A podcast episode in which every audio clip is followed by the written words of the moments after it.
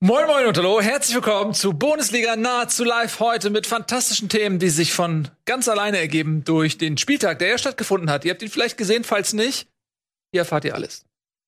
Bundesliga wird präsentiert von LG OLED Evo. Herzlichen Glückwunsch, dass ihr eingeschaltet habt. Das war vermutlich die beste Entscheidung eures heutigen Tages. Mit dabei, meine Damen und Herren, Nico Backspin. Noch leicht in seinen Trauerpulli vergraben. Warum ja, ich, erfahrt? muss ehrlich sagen, ja? ich, ich, ich habe seit Samstag so eine innere Kühle. Ich, ich krabbel nicht aus der Jacke raus hier. Ja. Ähm, Details zu diesem Zustand erfahrt ihr bei unserer Schwestersendung Bundesliga. Schaltet die in jedem Fall auch ein. Meine Damen und, und Herren, auch so lange zu grinsen bis dahin. Das nervt mich jetzt schon. Das fällt mir sehr schwer. Etienne D ist auch hier, meine Damen und Herren. Herzlichen Glückwunsch und äh, Tobias Escher heute mit äh, der grünen Farbe. Hat das irgendwas zu bedeuten? Nee.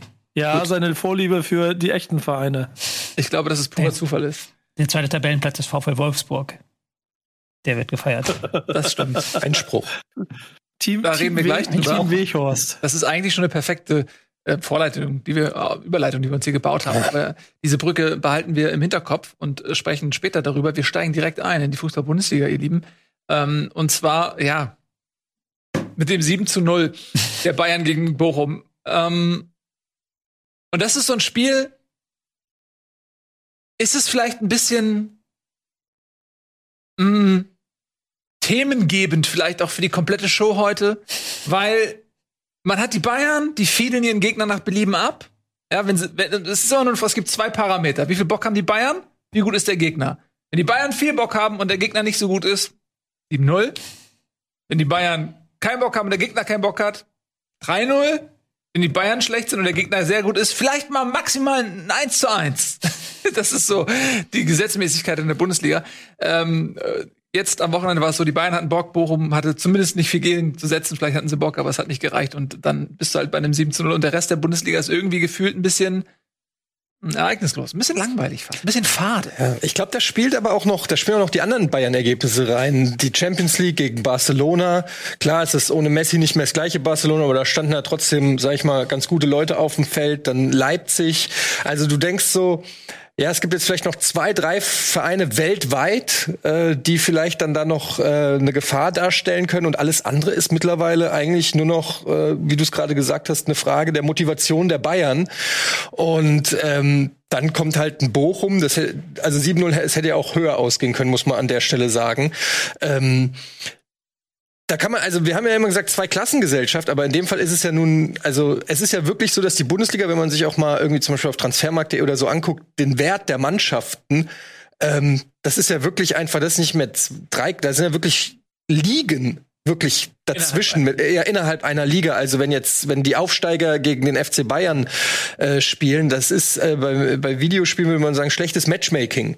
Ja, also da würdest du dich beschweren oder würdest sagen, das smurft einer oder ähm, dann spielt doch mit euren Leuten, aber du bist ja schon der richtige Leader. Du, ihr, ihr habt schon in die, wir sind in der gleichen Liga. Aber meinst du, du sagst jetzt Matchmaking gleiche Liga? Ähm, Nico, ist das vielleicht an der Zeit so eine Art, ich weiß nicht, wie soll man es nennen, Superliga oder äh, wo halt nur die besten Vereine spielen? Ist das an der Zeit für sowas?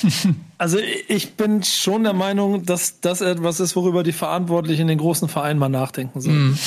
Denn äh, die Tendenz geht zweifelsohne dahin. Es gibt irgendwie keinen anderen Ausweg mehr. Ich wäre ja auch so für Dinge, dass die Mannschaften sich vielleicht gemeinsam so, so, so Raum dafür suchen, in dem eh schon recht vollen Spielplan einfach noch eine Liga oben drauflegen und dann ähm, spielt Bayern 2 halt ab jetzt in der Bundesliga, die wahrscheinlich ehrlicherweise, um kurz noch einen ernsten Satz dazu sagen, auch nicht äh, komplett im Abstiegskampf stecken würden, wahrscheinlich. Aber äh, wisst, ihr, wisst ihr, wer wirklich beeindruckend ist? Weil, weil beim 7-0 auf die Fans achtet, die auf den Rängen stehen und wirklich beim 7-0 noch so, ja, 7-0, verdammt ja, Mann. Also die bewundere ich, dass die, dass die irgendwie immer noch mit Enthusiasmus dabei sind und sich sagen, ja geil, also das macht immer noch hey, Bock. Ja, die freuen ich, sich über ein 7 zu 0 mehr als ein Leroy Sané über ein 1 zu 0. Das stimmt. Ja. Ich habe ich hab einen kleinen Vergleich. Ich war gestern mit einem Freund auf einem Fußballplatz und habe mir äh, Bezirksliga Hamburg äh, Jahrgang 2009 angeguckt und ein bisschen gescoutet, so nach Talenten. Und äh, dort hat die, die Heimmannschaft 16 zu 1 gewonnen. Und nachdem sie 0-1 zurückgelegen haben, haben die äh, Kids nach jedem Tor sich gegenseitig angeschrien und gerufen, Ball, nimm den Ball mit, nimm den Ball mit, wir müssen noch ein Tor machen.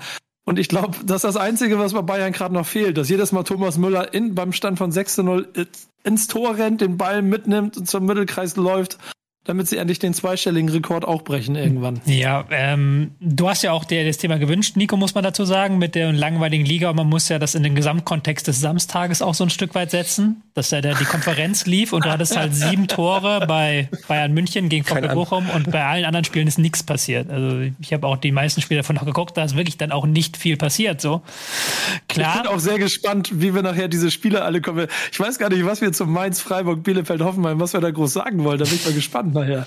Ja, also und das ist dann ähm, natürlich kann, muss man aber auch dann äh, relativierend dazu sagen, dass fünf der sieben Europacup-Teilnehmer Deutschen alle am Sonntag gespielt haben und die Sonntagsspiele waren auch durchaus amüsanter als die Spiele am Samstag. Aber es ist ja doch schon so, dass man jetzt auch, wenn man dann so diesen Samstag hatte, du hast halt diesen Nachmittag, wo nichts passiert ist, dann hattest du dieses 1 zu 1 zwischen Leipzig und Köln, das geil war. Aber da hast du abends noch dieses Derby gehabt und dann hast du, das ist dann schon der Moment, wo dir schmerzhaft klar wird, dass die Liga in ihrer Besetzung, dass da natürlich auch ein Stück weit etwas fehlt, um an Attraktivität auch. Natürlich. Ohne Frage. Ähm, es ist eine bedauer bedauerliche Entwicklung. Aber man, wir sind ja, wir sagen es ja oft, Fußballkinder der 90er, wir sind halt einfach mit einer anderen Zeit ähm, aufgewachsen und äh, ich weiß nicht, wie das für jemanden ist, der jetzt keinen Bezug zu dieser Zeit hat, der jetzt vielleicht erst seit ein paar Jahren Bundesliga guckt, für den ist vielleicht ein Fürth und Bochum jetzt auch irgendwie nicht anders als ein HSV. Keine Ahnung, ob das so ist. Aber ähm, was man eben dieser Zeit nicht absprechen kann, ist, dass sie einen Wettbewerb gewährleistet hat. Es gab damals de facto einen Wettbewerb auch um die deutsche Meisterschaft und das ist jetzt schon mal gar nicht mehr gegeben. Ähm, und dann hast du natürlich neben dieser Situation halt auch noch die Situation, dass viele Traditionsvereine irgendwie sich verabschieden. Ja, Bremen, Schalke, HSV, ähm, Kaiserslautern und wie sie alle heißen das sind so zwei Entwicklungen, die so nebeneinander existieren und die beide eben dafür sorgen, dass, die, dass diese Liga nicht besonders attraktiv wirkt.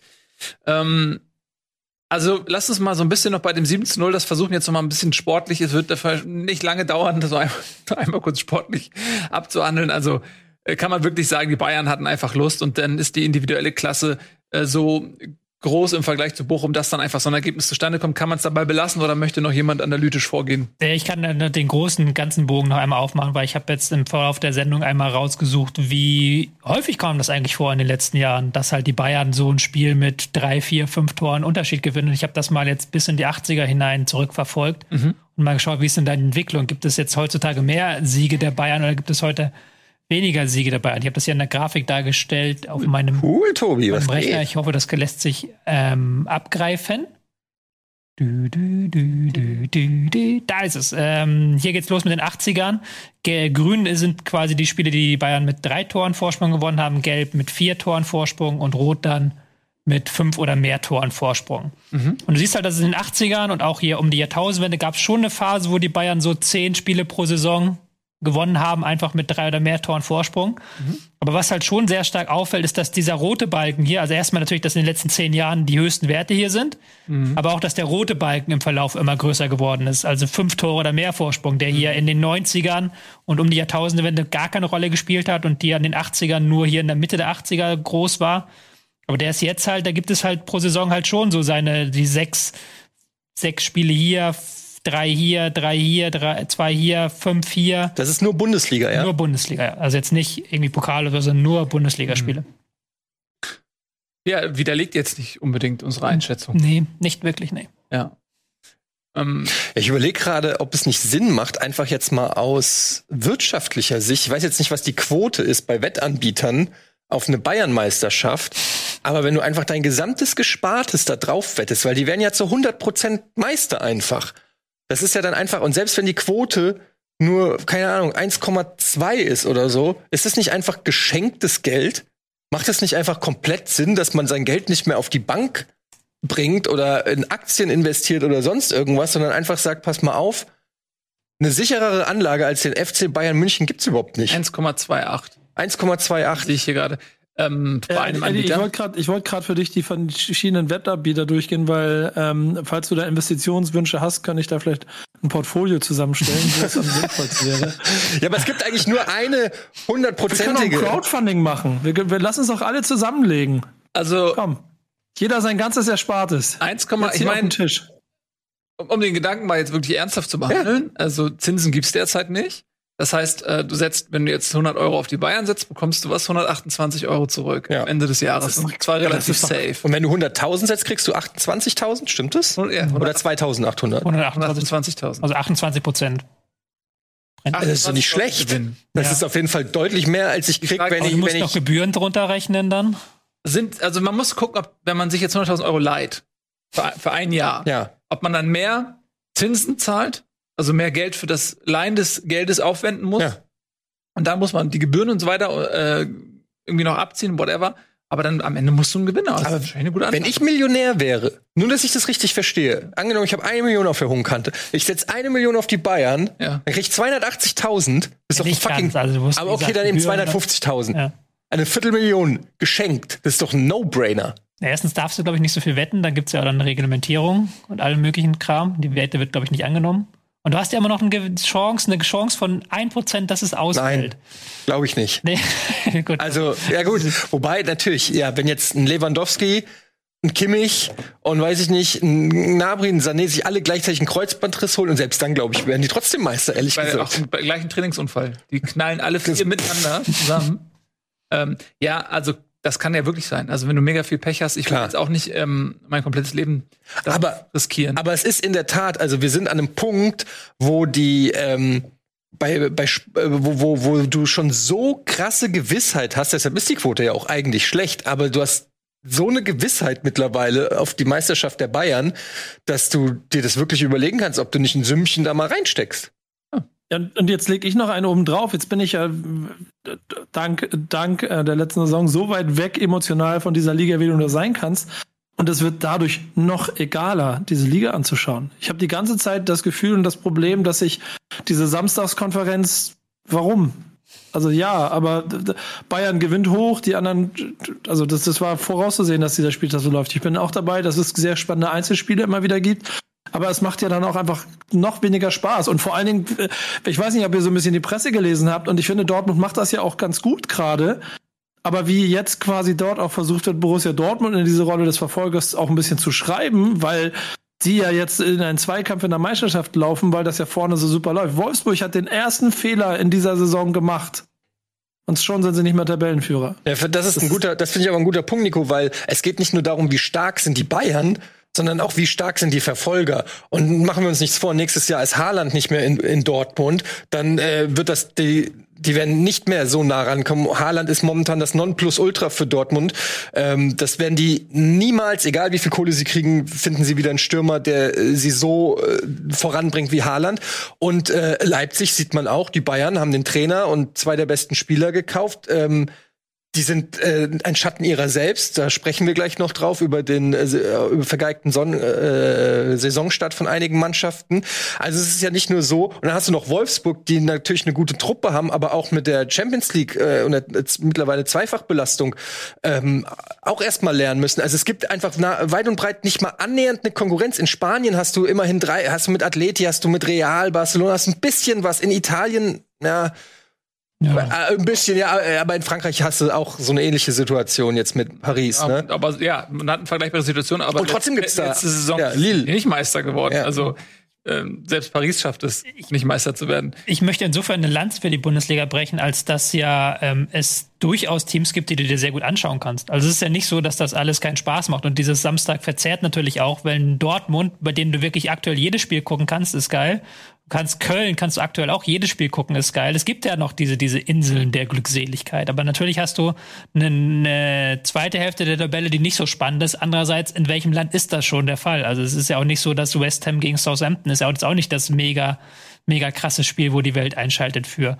Ähm, aber das Ganze wird natürlich überstrahlt von der Tatsache, dass die Bayern halt so ein ganzes Stück nochmal weit weg sind, dass halt auch dadurch die Bedeutung von so Spielen von Dortmund, Leverkusen eine ganz andere ist, weil halt jeder Fehler ist halt kein Fehler im Titelkampf, sondern ist halt schon quasi das Ausscheiden aus dem Titelkampf. So. Ja, also man kann sagen, Leipzig, die ja vor der Saison als Verfolger Nummer eins gegolten haben, sie haben zwar einen gewissen Aderlass gehabt, aber man war sich ja eigentlich einig, dass Leipzig ähm, in der Breite auch so viel Qualität hat, äh, dass ähm, die eigentlich da oben mitspielen müssen. Und die haben jetzt neun Punkte schon nach fünf Spielen, die sie den Bayern hinterherhängen, und das ist eigentlich schwer vorstellbar, dass man zu irgendeinem auch so frühen Zeitpunkt der Saison, egal, äh, diese neun Punkte gegen eine Bayern-Mannschaft aufholen kann, sofern nichts Außergewöhnliches passiert, vier Kreuzbandrisse auf einmal oder so, ähm, so dass eigentlich Leipzig fast schon, fast schon raus ist nach fünf Spieltagen. Das ist ja eigentlich absurd. Ähm, ja, und es kommt auch dazu, dass diese Konferenz, und das ist natürlich auch so ein gefühltes Ding, ja, ist viel, viel ist ja gefühlt dass die Konferenz das Premium-Produkt schon immer gewesen ist der Fußball-Bundesliga. Also schon zu Radiozeiten. Das war früher schon das Geilste, bevor es dann mit Premiere den ersten Pay-TV-Anbieter gab, der diese Spiele auch im Fernsehen gezeigt hat, dass du im Radio hinkst und hast die, um 15.30 Uhr die Konferenz am Samstag gehört.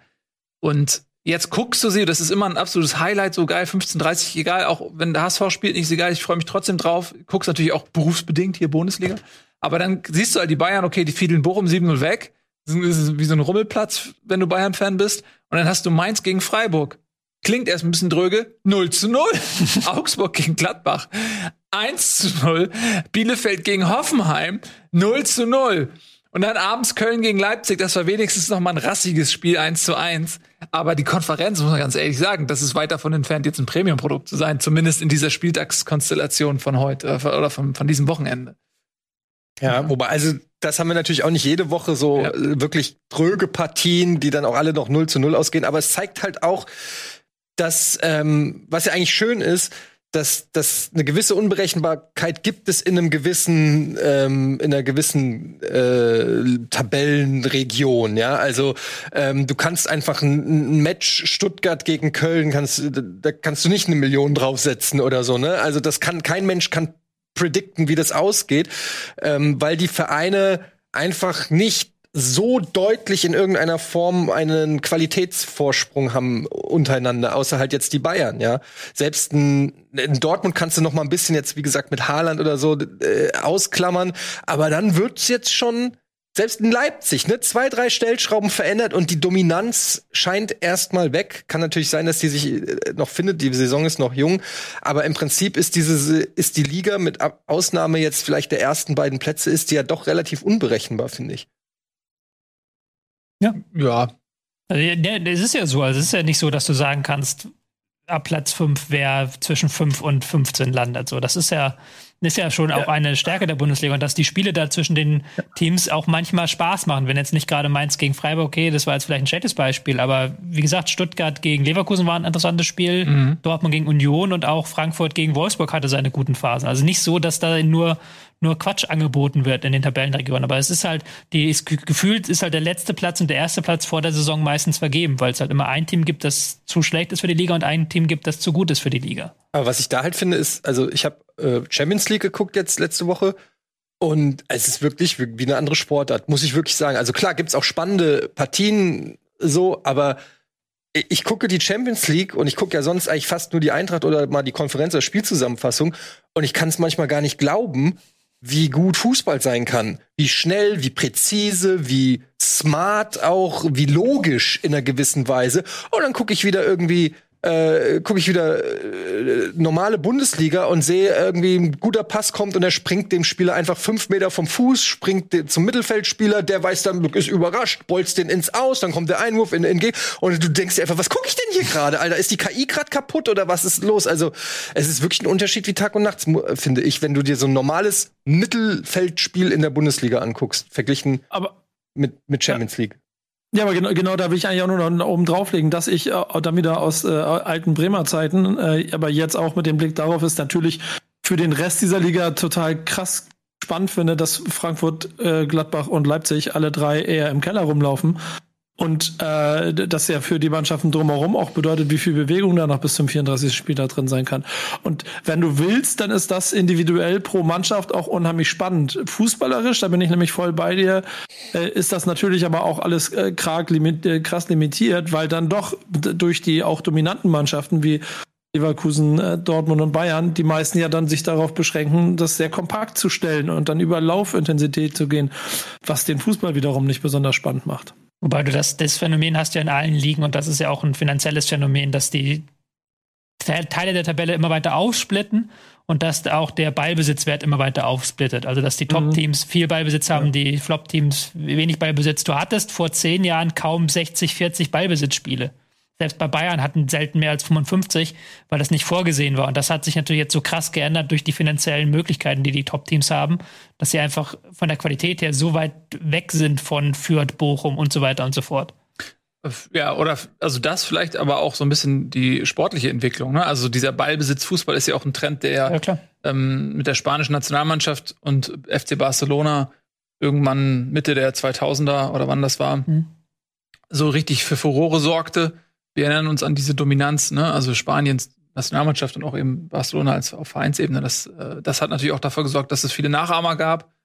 Joachim Löw, sei mal hier genannt, der eben gesagt hat, okay, dieser Ballbesitz-Fußball den versuchen wir irgendwie zu übernehmen. Ich glaube, dass das auch schon ähm, eine Entwicklung ist, die so ein bisschen daher kam und nicht nur durch ähm, Geld sozusagen. Ja, klar. Aber du brauchst natürlich die Spieler, um so einen Ballbesitzfußball überhaupt spielen zu können. Ne? Also du sagst ja gerade selbst, wenn du den Ball nicht verarbeiten kannst und einfach nicht die Qualität dafür hast, dann kannst du es auch nicht so spielen, ja. klar.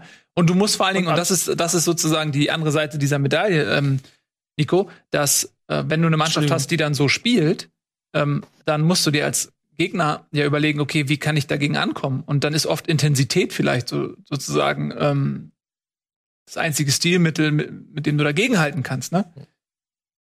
Nico. Ah ja, ja, genau. Eigentlich wollte ich nur diesen Halbsatz zu den, wenn du den internationalen Vergleich rausholst, auch noch zeigen, dass wenn es dann dazu kommt, dass man vielleicht auch nicht so viel auf Ballbesitz spielt, sondern kompakter steht, so wie Frankreich äh, damit ähm, was haben sie geholt, WM-Titel geholt haben, dann ist es ja noch genauso schlimm, dass du auch in, gegen ein Bollwerk grenzt, das äh, auch nicht äh, zu bezwingen ist. Also ich finde, der ganze Fußball in sich hat da im Moment ein riesengroßes Problem. Da sind so die Italiener eine schöne äh, Überraschung gewesen. Und ich finde ehrlicherweise auch, ja, auch wenn ich mich da vor Saison vertan habe, aber so Mainz und vor allen Dingen auch die Kölner, die mir gerade sehr viel Spaß machen, zeigen, dass du irgendwie mit den gleichen limitierten Mitteln, mit denen du letztes Jahr beinahe abgestiegen bist, offensichtlich trotzdem in der Liga eine Rolle spielen kannst, in diesem Rest des Haufens.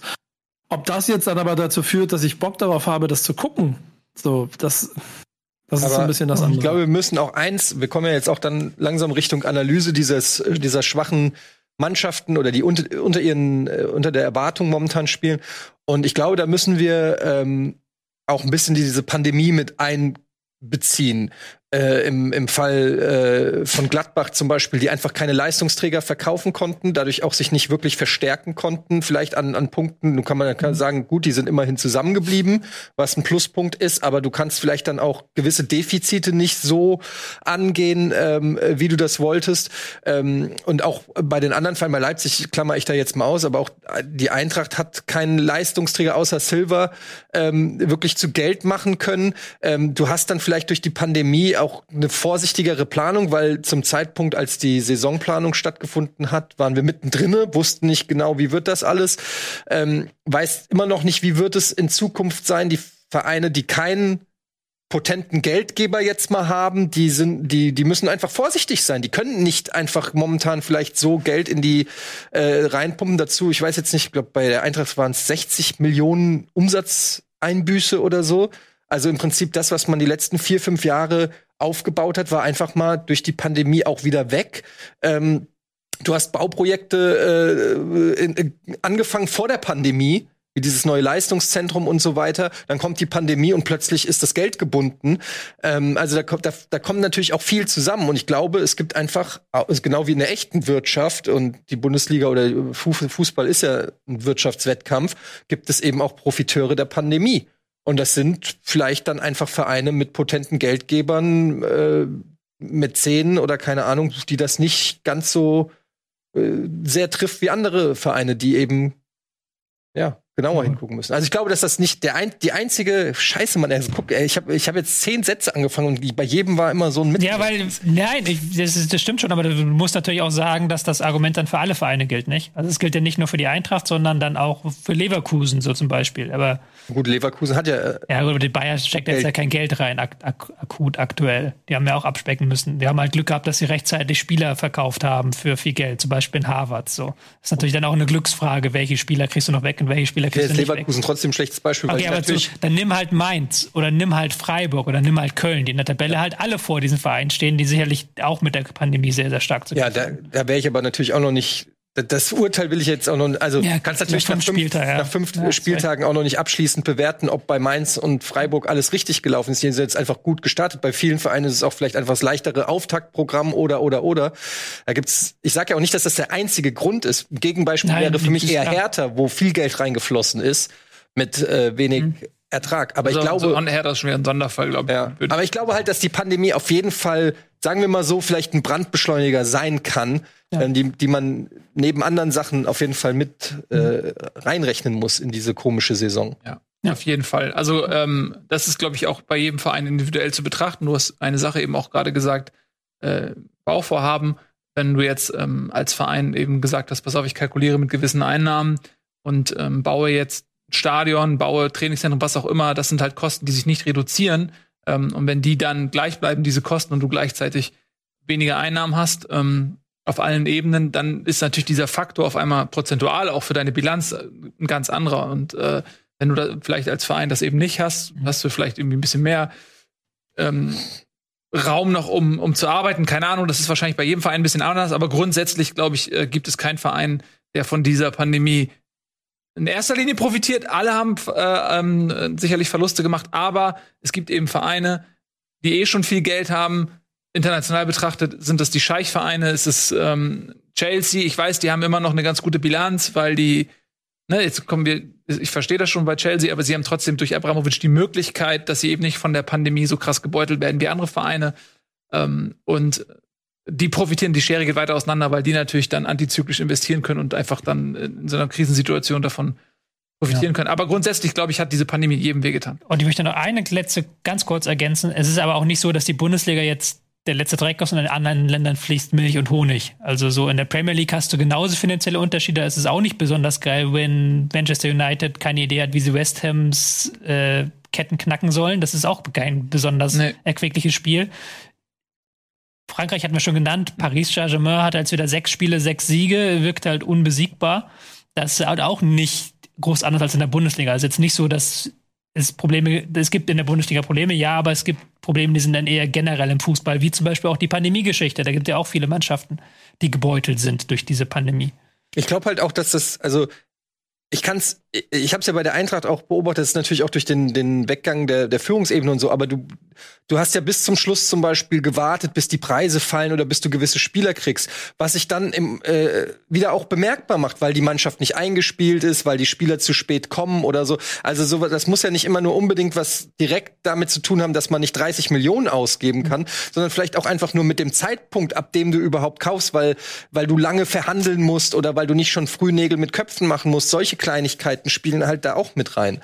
Ne? Also, ja, ich würde auch, ihr habt natürlich recht, man kann, es gibt so viele Gegenbeispiele immer für jeden, für jedes Argument, findest du immer einen Verein, der das wieder irgendwie widerlegt, aber irgendwo muss man ja ansetzen und analysieren, woran es liegt. Und ich, ich glaube halt einfach, dass, dass es einfach manche Vereine gibt, die, die besser durch die Krise kommen aufgrund ihrer, wie du es ja auch gerade gesagt hast, ihrer finanziellen Situation. Und manche, bei Werder Bremen hat man es auch gesehen, die ähm, der, der Struggle neue Spieler zu kriegen, die du äh, nicht kriegst, weil du erstmal andere verkaufen musst, aber an, andere kaufen nicht, weil die finanzielle Situation äh, so schwierig ist. Das war ja diese Se- diese Saison bei ganz vielen Vereinen so. Diese Sommertransferphase äh, hat ja gefühlt nur eine Woche, die letzte Woche stattgefunden.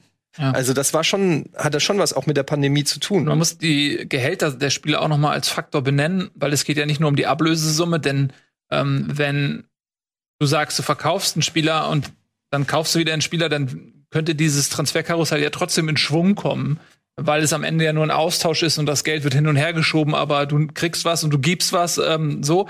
Aber ich glaube, dass der Faktor Gehalt nicht zu unterschätzen ist, denn die Spieler haben Verträge, wo sie dann meinetwegen jetzt Beispiel zwei Millionen verdienen. Und äh, wenn ein Verein an diesem Spieler interessiert ist und vielleicht auch bereit wäre, eine Ablösesumme zu zahlen, sagt er, aber ich kann dir jetzt aber nicht äh, das Gehalt zahlen und schon gar nicht mehr zahlen. Sodass vielleicht auch dann der Spieler sagt, so, ja, sorry, aber ich wechsle doch jetzt nicht den Verein, um mich finanziell zu verschlechtern. Und also das, glaube ich, ist auch nochmal ein Thema. Beziehungsweise dann halt leihen. Dass Genau, halt dann der kommen die Laien. Verein sagt, okay, Ja. ihr zahlt 50 Prozent, dann sind wir immerhin 50 Prozent des Gehalts los und Ja. der andere neue Verein hat dann halt die Laie. Genau, deswegen sehen wir wahrscheinlich auch so viele Laien einfach, ne? Ähm, derzeit ist ja so das Standardmodell, hey, einjährige Laie mit anschließender Kaufverpflichtung oder Option, das ist ja so mittlerweile eigentlich das Standardmodell geworden. Ähm, und man sieht selbst so Spieler wie Kostic, da gibt's keinen Markt für, ne? Wo ich, was mich auch gewundert hat, dass der nach so einer überragenden Saison ähm, nicht irgendeinen Inter Interessenten gefunden hat, der für ihn bereit wäre, 10, 15 Millionen zu zahlen. Das war schon echt ein bisschen äh, verwunderlich. Gut, ähm, also wir halten fest, die Bayern, ähm, derzeit das Maß der Dinge, auch tabellarisch ist das so abgebildet, auch wenn sie punktgleich sind mit Wolfsburg, die überragend gestartet sind. Nico, du hast es gesagt, einen kleinen Fehler gemacht äh, und schon auf Platz zwei, so stark sind die Bayern derzeit, aber das Torverhältnis unterstützt das Ganze nochmal. Das liegt nämlich bei den Bayern bei plus 16, selbst wenn man das Bochum-Spiel rausrechnen würde, wären sie immer noch mit plus 9 deutlich besser als die Konkurrenz. Die Bayern haben gegen Bochum 7 zu 0 Torverhältnis erzielt und der zweitplatzierte Wolfsburg hat ein Torverhältnis von 7 zu 2 insgesamt. Ja. Und die haben auch schon gegen Bochum gespielt. Ja. Also da kann man auch nicht sagen, das Auftragprogramm ist nur, ist nur schuld. Ähm, dann lass uns mal weitermachen ähm, und die Krise so ein bisschen ausweiten auf die Vereine, die sich in dieser befinden. Ja, da haben wir eine ganze Reihe von Vereinen, die arg unter ihren Erwartungshaltungen zurückgeblieben sind. Namentlich Leipzig natürlich, fünf Spiele, vier Punkte. Dann haben wir Gladbach, fünf Spiele, vier Punkte. Dann haben wir aber auch Frankfurt, würde ich da durchaus mit reinnehmen, fünf Spiele, vier Punkte. Ähm, Habe ich jemanden vergessen? Stuttgart. Stuttgart, gut, aber Stuttgart. Ne, aber das sind nicht die, das ist nicht der Verein mit den ganz hohen Ambitionen. Also ich würde sagen, Gladbach, Leipzig, Frankfurt sind Vereine, die äh, international spielen wollen und das ja auch diese Saison äh, zum Teil tun, mit Ausnahme Gladbachs. Deswegen ist so die Fallhöhe bei diesen drei Vereinen für mich nochmal höher als bei Stuttgart. Ähm, lass uns mal über diese Vereine sprechen und machen wir den Anfang mit Gladbach, ähm, die ja in der letzten Saison schon eine Phase hatten, in der es sportlich nicht so gut lief. Da dachte man noch, ja, das hängt alles unmittelbar mit dem angekündigten Trainerwechsel von Marco Rose zu äh, Borussia, äh, zu Borussia äh, Dortmund zusammen. Und jetzt muss man sich so ein bisschen fragen, okay, steckte hinter dieser sportlichen Krise vielleicht ein bisschen mehr Substanz als eben nur dieser Trainerwechsel? Ähm, denn da läuft es momentan noch gar nicht und das kann man auch schwer auf ein Auftaktprogramm schieben, denn jetzt haben sie zum Beispiel in Augsburg 1 zu 0 verloren und Augsburg ist ähm, selbst ein Sorgenkind der Liga, was vor diesem Spiel gegen eben Gladbach lediglich zwei Punkte hatte. Also woran liegt es bei Gladbach? Also ich würde sagen, es sind ähm, verschiedene Faktoren. Also was ich schon gesagt habe, ist, glaube ich, ein Faktor, dass sich äh, dass Gladbach keinen Leistungsträger verkauft hat. Ähm, Zakaria ist geblieben, Tyram ist geblieben, Player ist geblieben, Hofmann ist geblieben. Ähm, dadurch hat äh, Neuhaus ist geblieben. Also Ginter. Äh, Ginter, keiner von denen, wo man gesagt hat, da äh, wird viel Kohle reinkommen, ist letztendlich äh, gegangen und dadurch war auch nicht die große Kohle da, um ähm, sich massiv zu verstärken.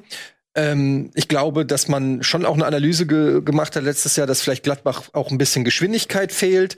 Bei äh, Gladbach läuft sehr viel über das Passspiel. Also es ist sehr, äh, sie sind gut im Ballbesitz, im, im Passspiel, aber ähm, es, äh, sie haben meiner Meinung nach nicht die besten Pressingspieler.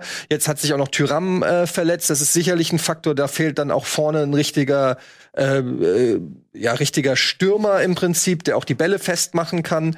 Ähm, du siehst ja auf den Außen mit Scully und, und Netz hast du zwei absolut junge, äh, Bundesliga unerprobte Spieler. Du hast Verletzungen dann noch von Benzebaini, Leiner, ähm, Hofmann fällt immer mal wieder aus. Also da kommen dann eben solche viel Faktor, äh, Faktoren zusammen. Du hast einen neuen Trainer, ähm, der, äh, äh, wo das natürlich auch immer erstmal dauert, bis das alles äh, klappt und funktioniert. Und ähm, in der Summe hast du dann äh, einen schweren Auftakt noch mit den Bayern gehabt, was auch immer dann erstmal eine Nackenklatsche ist, also nicht unbedingt förderlich fürs Selbstbewusstsein. Und zack, bist du Wobei schon. sie da ja eigentlich noch gut ausgesehen haben sie eigentlich noch gut ausgesehen, stimmt. Aber wo war sie? Welch, was war die Niederlage, die sie hatten? Ja, irgendeine Nackenklatsche war doch meine Meinung. Gegen Union hatten sie verloren. Gegen diese Union. riesige Niederlage gegen Leverkusen. Genau, gegen Leverkusen. Ne? Hm. 4-0. 4-0, ja. ja. Also das Bayern Leverkusen äh, als die ersten äh, ersten zwei Spiele ist natürlich dann auch ein schwieriger Auftakt. Ja und zack bist du schon unten drinne und bis- obwohl es erst der fünfte Spieltag ist und ich nicht glaube, dass Gladbach die gesamte Saison da unten bleibt, aber sitzen wir jetzt hier und machen das zum Thema und das ist auch bei den Spielern dann in den Köpfen, Trainer direkt Wenn, schon wenn wir das zum Thema machen, wenn dann ist es, dann ist es in den Spielern drin. Und dann ist es natürlich auch ähm, Druck direkt. Mit jedem weiteren Spiel, wo du dann eben nicht punktest, steigt der Druck und die Fragen, warum läuft's denn nicht? Und Mhm. dann bist du halt schon hinten drin Ja. und musst aufpassen, dass du den Anschluss nicht verlierst. Ja, und das ist auch nicht so, dass Hütter irgendwie einen richtig gut funktionierendes Fundament hat, auf dem er aufbauen können, konnte. Das ist ja bei Wolfsburg anders gewesen, haben wir letzte Woche drüber gesprochen. Die Mannschaft ist auch zusammengeblieben, haben punktuell verstärkt, aber das ist halt ein, die haben wirklich gut gespielt, die konnten so weiterspielen. Und das ist bei Gladbach nicht der Fall. Und jetzt hatten sie drei Spiele hintereinander. Oh, die sind auch zusammengeblieben. Ja, aber das ist, ist ja nicht so, dass das Fundament super geil war, sondern da hat es ja auch letzte Saison geknirscht, sie hatten Probleme in der Absicherung von Kontern, das haben sie jetzt so ein Stück weit behoben unter unter Hütter. Dafür haben sie im Ballbesitz jetzt herbe Probleme. Also sie hatten in allen drei Spielen jetzt zuletzt über 70 Prozent Ballbesitz, aber daraus nichts kreiert. Also wirklich Übergangsraum ist komplett leer. Neuhaus versucht dann immer irgendwie mit Einzelaktionen durchzukommen. Und da fehlt noch diese zündende Idee, was Hütter da eigentlich vorhat. Wie will diese Mannschaft aus diesem vielen Ballbesitz Tore machen? Also die Chancen, äh, Ballbesitz-Chancen-Ratio ist sehr, sehr schlecht momentan bei ähm, Gladbach. Und dann hast du halt eine Viererkette, die nicht eingespielt ist, die jung ist, wie du es gesagt hast. Und dann ist ausgerechnet Elvedi der Spieler, der dann den Riesenpatzer macht, der zum 1-0 führt. Dass wohl Augsburg eigentlich sonst relativ wenig Chancen hatte. Eigentlich immer nur dann, wenn, wenn die Viererkette von Gladbach, beziehungsweise Fünferkette war ja so ein Mix, wenn da irgendein Spieler gepatzt hat. Und ja, also du hast eine Viererkette, die nicht funktioniert, du hast ein Ballbesitzspiel, das noch nicht funktioniert, da ist es so viel äh, Wachstumsschmerz und es ist auch noch nicht ganz klar, was möchte Hutter da eigentlich erreichen, was für ein Fußball soll dann am Ende stehen. Ja, er hat, also, ähm, ja, Nico, bitte. Ich meine, das wird auch wahrscheinlich der sein, den er in Frankfurt auch spielen wollte. Ja, wobei Oder? in Frankfurt. Und dafür hat, ist Gladbach nicht die Mannschaft. Ja, eben. Wollte gerade sagen, in Frankfurt hattest du andere Spieler, ja. Ja. Ja, genau. Weil dazu ist doch zu viel ähm, der Ball vortragen, den Ballbesitz, den man hat, auch ausnutzen und Frankfurt ist schnell und im Moment scheint es ja gerade deshalb nicht zu funktionieren. Ich habe so ein, zwei Artikel noch so in der Vorbereitung darüber gelesen und den Stindel-Auftritt im Sportstudio mal angeguckt. Es wirkt so, als ob ganz viele Leute halt auch nicht ganz genau wissen, welche Position sie eigentlich haben, wenn Stindel selber ja äh, für die Sturmposition eingeteilt ist, aber trotzdem irgendwie Spielaufbau machen möchte, weil er das halt äh, diese Freiheit äh, von seinem Vorgänger gewohnt war, funktioniert das genauso wenig wie, ähm, weiß ich, zu wenig Druck über die Außen. Ja, ähm, wollte ich auch so in der Art sagen, dass, ähm, dass da auch offenbar wird, dass der Trainer gar nicht die Möglichkeit hatte, auch personell ähm, Borussia so aufzustellen, wie er gerne spielen lassen möchte, sondern er muss sich jetzt eben dieser Mannschaft anpassen aber ich glaube, dass zum Zeitpunkt des Wechsels das auch absehbar war. Also da war schon die Pandemie, ne, als er sich entschlossen hatte, ich gehe zu Gladbach. Und es war auch irgendwie zumindest zu befürchten, dass er eben diese Mannschaft nicht ähm, auf links krempeln kann und da irgendwie fünf, sechs Transfers tätigt. Klar, es äh, wurde kein Spieler verkauft. Das war vielleicht nicht unbedingt so ähm, angedacht von Max Eberl, dass er da gar kein Kapital zur Verfügung hat. Aber jetzt muss sich eben auch Hütter ähm, flexibel zeigen und zeigen, dass er diese Situation annehmen kann und mit dem Material, was er hat, eben auch was rausholen kann. Weil ich finde, klar, wenn du ein Trainer bist und du verpflichtest als Verein einen Trainer, dann steht der auch immer für eine gewisse Philosophie. Aber die Frage ist auch, wie flexibel ist der Trainer? Weil ähm, du kannst ja auch als Trainer nicht nur sagen, okay, es gibt hier diesen einen Stil, den, für den stehe ich und den mache ich, darauf habe ich mich spezialisiert. Und dann bist du vielleicht darin gut, aber okay, aber ein klasse Trainer zeigt sich ja auch daran, dass er eben sich nicht nur darauf reduzieren kann, diesen Plan A zu haben, sondern dass er sagen kann, ey, pass auf, wenn sich die Umstände um mich herum ändern, dann muss auch ich in der Lage sein, aus dem, was ich habe, das Beste zu machen. Und wenn ich dann immer nur sage, okay, aber das passt nicht zu dem, weil das ist mein Stil und das ist das, was ich habe, dann scheiterst du irgendwie auch als Trainer. Und jetzt bin ich sehr gespannt, wie, wie Hütter damit umgeht. Was haltet ihr von dieser These? Ähm, du hast in, auf dem, Trans dem Trainertransfermarkt hattest du Teams, wie Bayern oder Dortmund, die gesagt haben, wir wollen Trainer X haben und setzen jetzt dafür was in Bewegung. Mhm. Also Bayern hat gesagt, wir wollen Nagelsmann, haben ausbezahlt. Dortmund, wir wollen Rose ausbezahlt.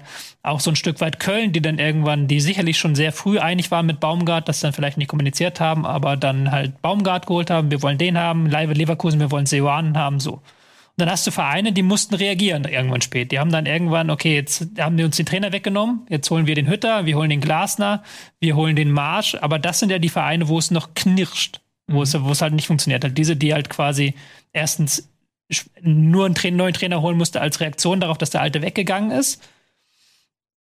Weiß nicht, ob da was dran ist. Sicherheit, also ähm, ich krieg das, hab das ja bei der Eintracht mitgekriegt, dass, also da war es natürlich am, würde ich mal sagen, noch am extremsten, weil du hattest auch noch einen, einen, Vorstand zu suchen und erst musste ein neuer Vorstand gesucht werden, der dann einen neuen Trainer sucht, sich dann mit dem Trainer hinsetzt, quasi eine Kaderplanung macht, wodurch einfach viel Zeit äh, verloren ist und du vielleicht auch nicht alles so umsetzen konntest, wie du es wolltest. Aber generell darfst du eins nicht vergessen, wir hatten auch noch ein Turnier im Sommer. Das heißt, ähm, bei, bei der Eintracht war es so, viele Spieler sind äh, kurz vor Bundesliga-Beginn zum ersten Mal zur Mannschaft gestoßen, die letzten Verpflichtungen, Sam Lammers und, und, und Jakic, die haben, glaube ich, äh, da, da war die Saison schon am Laufen. Die haben einmal mit der Mannschaft trainiert, da waren die schon in der Bundesliga auf dem Feld.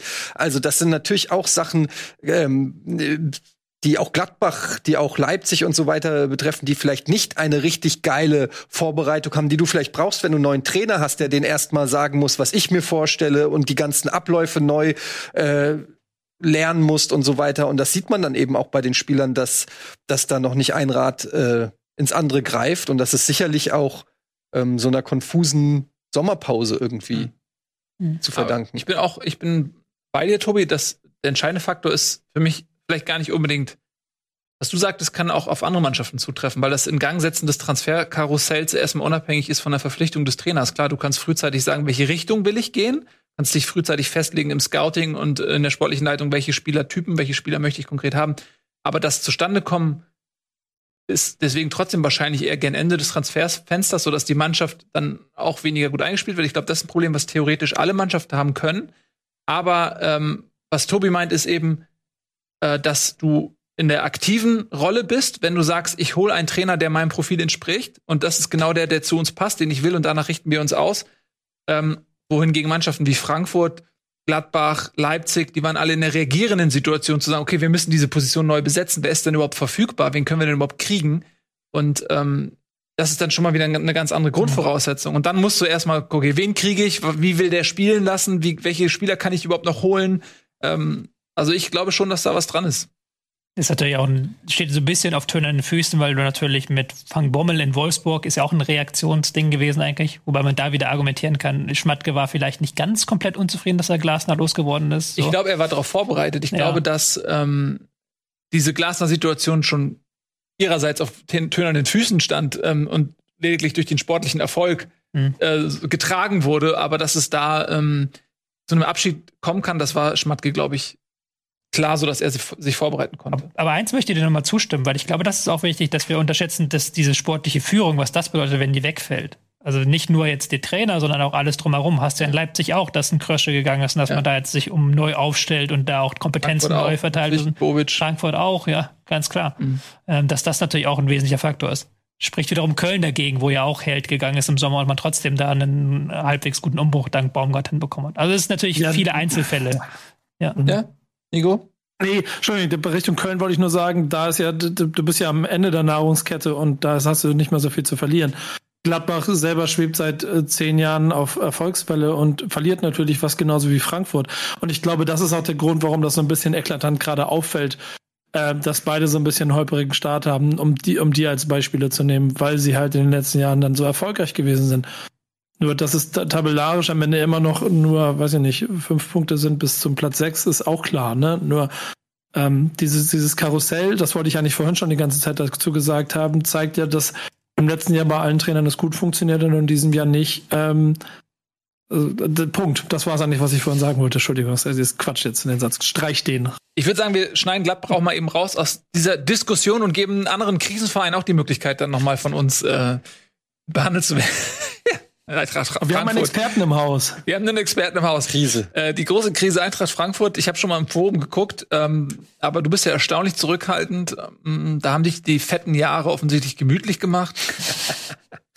ja, total. Nee, ich bin einfach immer noch entspannt, muss ich ganz ehrlich sagen, weil ich komplett erkenne, was das Problem ist und deshalb einfach noch nicht ähm, so bereit bin, da schon von Krise zu reden. Wir haben jetzt vier Unentschieden auch erst eine Niederlage, du hast erstmal einen Punkt geholt gegen den äh, bis dahin Tabellenführer, gegen starken äh, Verein.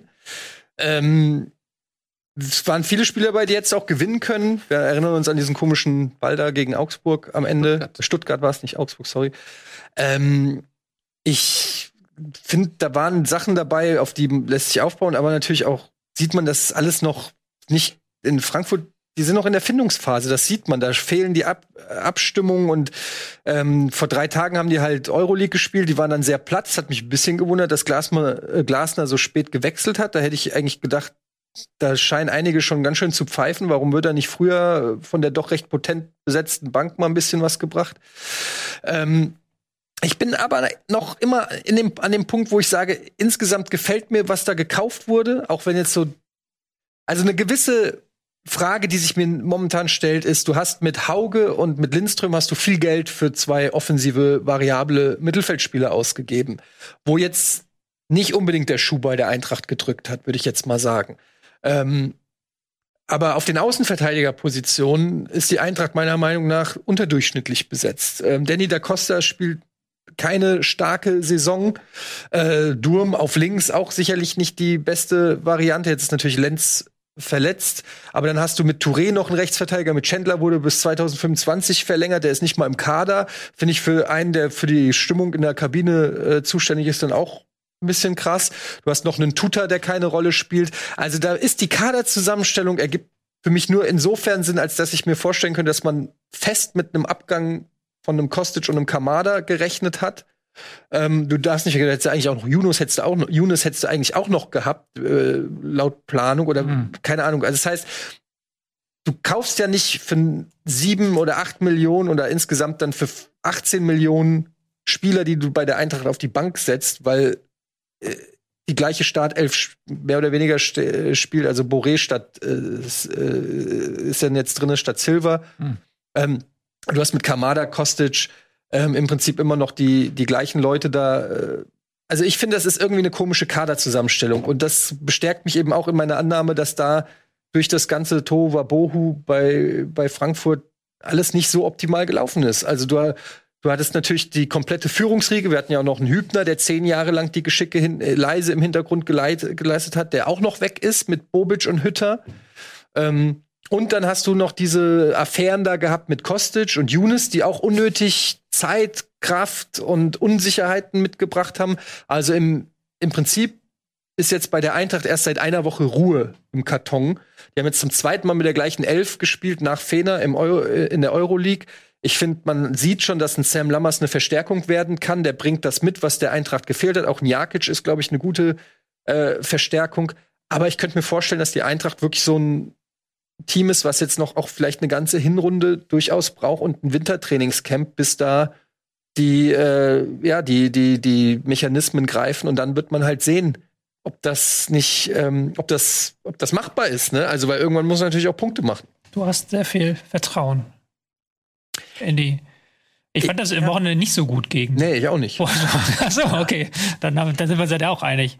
Nee, ich fand das auch nicht gut, aber zumindest kämpferisch. Ähm, wenn du einen Punkt dann holst, du bist, glaube ich, 121 Kilometer gelaufen. Mhm. Wenn du drei Tage, also in der englischen Woche 121 Kilometer äh, läufst, du hattest am Ende die Chance, das Spiel zu gewinnen durch die Konter, die sie scheiße zu Ende gespielt haben. Aber da waren, ich saß zu Hause, Leute, ich habe, es waren vier, fünf Konter, wo ich dachte, wie spielst du denn den Ball? Das ist doch nicht zu fassen, wenn der Pass präzise kommt, ist es eine Riesenchance. Und da waren fünf, sechs, sieben solcher Szenen dabei, wo die Eintracht einfach lächerliche Bälle gespielt hat den, und direkten Konter eingeleitet hat. Und ich glaube, da fehlt dann halt auch nicht so viel. Wenn der Pass ist dann natürlich immer hätte, hätte, wenn, wenn. Aber ich glaube, mit ein bisschen mehr Fortune und ein bisschen mehr Eingespieltheit kannst du halt hier auch locker äh, drei, vier Punkte mehr haben und dann, dann haben wir diese Einleitung nicht mit der Eintracht. Diese, du meinst, das würde ich das nicht über das Krisen, würde ich über die große Krise, in der der, die Eintracht steckt, da würde ich dann nicht so viel über diese missliche Lage, über diese wirklich angstmachende, katastrophale Situation, ja. in der sich die Eintracht befindet. Lebensbedrohlich. Lebensbedrohliche Situation, diese riesige ja. Krise würde ich dann nicht so in den, als Einleitung hernehmen für dich. Ich habe mich zum ersten Mal in dieser Saison, habe ich Glasner habe ich Kritik gehabt an Glasner. Aber das war mit den Einwechslungen. Und ich habe auch nicht verstanden, den Kostic wechselst du nicht aus. Nee. Also entweder du bringst ihn gar nicht, Kostic weil du sauer. Sich selber aus. Genau. Entweder du, entweder du bist sauer auf ihn und bringst ihn gar nicht, aber du wechselst den Kostic nicht nach 70 Minuten aus. Also das fand ich schon, um dann einen Lindström, der sieht aus wie ein Zwölfjähriger und hat auch gespielt wie ein Zwölfjähriger. Also da muss ich sagen, das fand ich, äh, da kann man natürlich sagen, ja, der hat ja auch äh, Länderspiele und die sind alle erschöpft gewesen und so, aber dass die, Wechsel, die, die Auswechslung fand ich teilweise ein bisschen komisch, aber ansonsten bin ich noch, noch entspannt und finde das erklärbar zumindest. Ich finde es erklärbar und das macht es leichter ähm, zu verdauen, als wenn du dich die ganze Zeit fragen müsstest, warum passiert das gerade alles. Ja. ja. Ähm, ich finde übrigens die das Pech, was Frankfurt gegen Stuttgart hatte, haben sie jetzt so ein bisschen Glück gehabt. Es hat sich so ein bisschen ausgeglichen, aber es wäre natürlich punktetechnisch besser, wenn sie gegen Stuttgart gewonnen und gegen Wolfsburg verloren hätten. Das ist natürlich aber so, hast du auch, wenn du mal auf Statistiken guckst, 14 äh, zu 5 Torschüsse, ähm, 60 Prozent Ballbesitz, 57 Prozent Zweikampfquote. Also die Statistiken sprechen alle sehr für, für Wolfsburg, ähm, mhm. aber die waren ja nicht mal sonderlich gut. Die waren ja nicht, die, die waren nicht sonderlich gut. Die haben in der ersten Halbzeit viele lange Bälle gespielt, ins Nichts rein. Dann gehofft, dass Wechhorst die irgendwie festmacht. In der zweiten Halbzeit sehr starke rechte Seite mit einem Babu Luke Bakio. Da hatte dann die Eintracht gar keine Antwort mehr. Mhm. Babu hat ein richtig krasses Spiel gemacht. Mhm. Ich, Alter, Vielleicht ich hab mir die Finger geleckt nach so, ey, weil ich gedacht habe, so, oh, wenn wir so einen Rechtsverteidiger hätten, ey. Vielleicht auch daher die Kostic-Auswechslung, weil da war ja ein bisschen überfordert, auch defensiv gegen Babu. Er hat auch mit seinem Fehlpass das 1-0, äh, das mhm. 1-1 war es, glaube ich. Ja, wobei, das war, da hat er den Ball irgendwie klären müssen, war äh, nach der Ecke. Ja, genau, aber er hat ihn dann direkt im Gegner ja, reingespielt ja. und dann war. Das war ein bisschen ärgerlich, aber die Seite hatten sie halt auf jeden Fall nicht, nicht zubekommen. Aber ich fand auch Wolfsburg, wie gesagt, die haben viel Ballbesitz gehabt, aber der hat dann zu nicht viel geführt. In der zweiten Halbzeit waren sie dann stärker. Ich hatte das Gefühl aber auch, dass Frankfurt müde war durch Europa League. Bei Frankfurt, ich glaube schon, dass die so in Richtung Konter gehen wollen und dass auch Glasner wieder mehr Kompaktheit, mehr Geschwindigkeit im Spiel nach vorne, aber dass sie das noch nicht auf den Platz bekommen. Also dieses Defensive war schon da in Teilen gegen Wolfsburg, aber das Offensive halt überhaupt nicht, wie du es gesagt hast. Halt jede halbwegs ordentliche Konterchance wurde entweder abgebrochen oder nicht ausgespielt. Also oder schlecht ausgespielt. Äh, schlecht ausgespielt ja. so. Und hm. ja, dann, diese, diese Facette muss halt noch besser werden, weil ich fand schon, dass Wolfsburg mit einem, wenn Wechos seine normale Torform hat, gewinnt Wolfsburg das Ding 3-1, weil der hat ja wirklich, ich glaube, drei oder vier richtig große ja. Möglichkeiten, die er normalerweise auch reinmacht. Ja. Ähm, ich finde übrigens, wenn man mal sieht, dass Kostic ja vielleicht dann doch hätte für verhältnismäßig wenig Geld wechseln können. Also 10 Millionen hat ihr angeblich Lazio geboten. Kannst man sagen, für 15 Millionen wäre ein Wechsel vermutlich zustande gekommen. Ähm, aus Wolfsburger Sicht, die haben ja durchaus Geld. Die haben auch einen Waldschmidt gekauft, zum Beispiel. Ähm, so ein Kostic hätte Wolfsburg, glaube ich, noch mal verstärken können auf der, auf der linken Seite. Mhm. Ähm, mit einem Weghorst da vorne im Strafraum, die Flanken, die er da kommt, die Zuspiele, Wolfsburg hat halt eine Transferbilanz von minus 50 Millionen. Also. Ja. Nee, ich meine, also sie haben ja Waldschmidt zum Beispiel gekauft, eine Position, ja. wo ich jetzt erstmal denke, okay, die haben ja mit, mit Maximilian Philipp, den haben sie ja auch gekauft. Ähm, der kann eine Position spielen. Ich glaube auch, dass ähm, Matcher da spielen kann ähm, auf dieser Position und nicht so über die Aus. Er kommt ja auch viel jetzt auch über die Außen. Er könnte, glaube ich, auch eher so auch dies dann hinter, hinter Weghorst, äh, glaube ich, gut agieren. Ähm, hätte man ja vielleicht auch das Geld eher in diese, ah, sehr, sehr Reinspekulation. Ich meine, das fehlt was man gerade auch. wollte die Eintracht mindestens 20 Millionen. Ja, also, wer weiß. Aber hätte, glaube ich, so würde dieser Mannschaft, ähm, glaube ich, noch mal eine Note geben. Ähm, gut, dann äh, machen wir jetzt mal Folgendes: Wir machen einen klitzekleinen Super Spot. Der ist zum einen super cool und zum anderen super kurz. Und dann sind wir nämlich gleich wieder da und dann sprechen wir über den nächsten Krisenclub. Wisst ihr noch, wer das ist? Ihr habt jetzt kurz Zeit, euch dran zu erinnern. Ja, natürlich. Und auch diese Woche gibt es an dieser Stelle eine kurze Unterbrechung, denn der Zone hat wieder einige tolle Highlights für euch im Programm. The Zone zeigt ab dieser Saison nämlich alle Freitags- und Sonntagsspiele der ersten Fußball-Bundesliga und nahezu alle Spiele inklusive der Konferenz von der UEFA Champions League. Das Ganze gibt es natürlich live, aber auch wie gewohnt jederzeit auf Abruf im Real Life oder als Highlights. Am sechsten Spieltag empfängt Gräuter Fürth den FC Bayern. Anpfiff ist um 20.30 Uhr live und exklusiv nur auf der Zone. Am Sonntag, den 26.09., zeigt The Zone dann noch folgende Begegnungen live und exklusiv. Bochum gegen Stuttgart um 15.30 Uhr und Freiburg gegen Augsburg um 17.30 Uhr. Wenn ihr also heiß auf Bundesliga, Champions League und zahlreiche weitere europäische Top-Ligen seid, zum Beispiel die Serie A aus Italien oder die Copa del Rey aus Spanien, schaut fix mal bei The Zone vorbei. Wenn ihr das noch bis Ende September tut, kriegt ihr als Neukunde auf thezone.com übrigens sogar noch einen Gratis-Monat spendiert. Und bevor ihr euch Sorgen macht, bei Zone gibt es keine Tricks oder Knebelverträge. Ihr könnt eure Mitgliedschaft monatlich mit wenigen Klicks pausieren oder kündigen. Das war's auch schon wieder von mir. Jetzt geht's weiter mit der Bundesliga. Viel Spaß!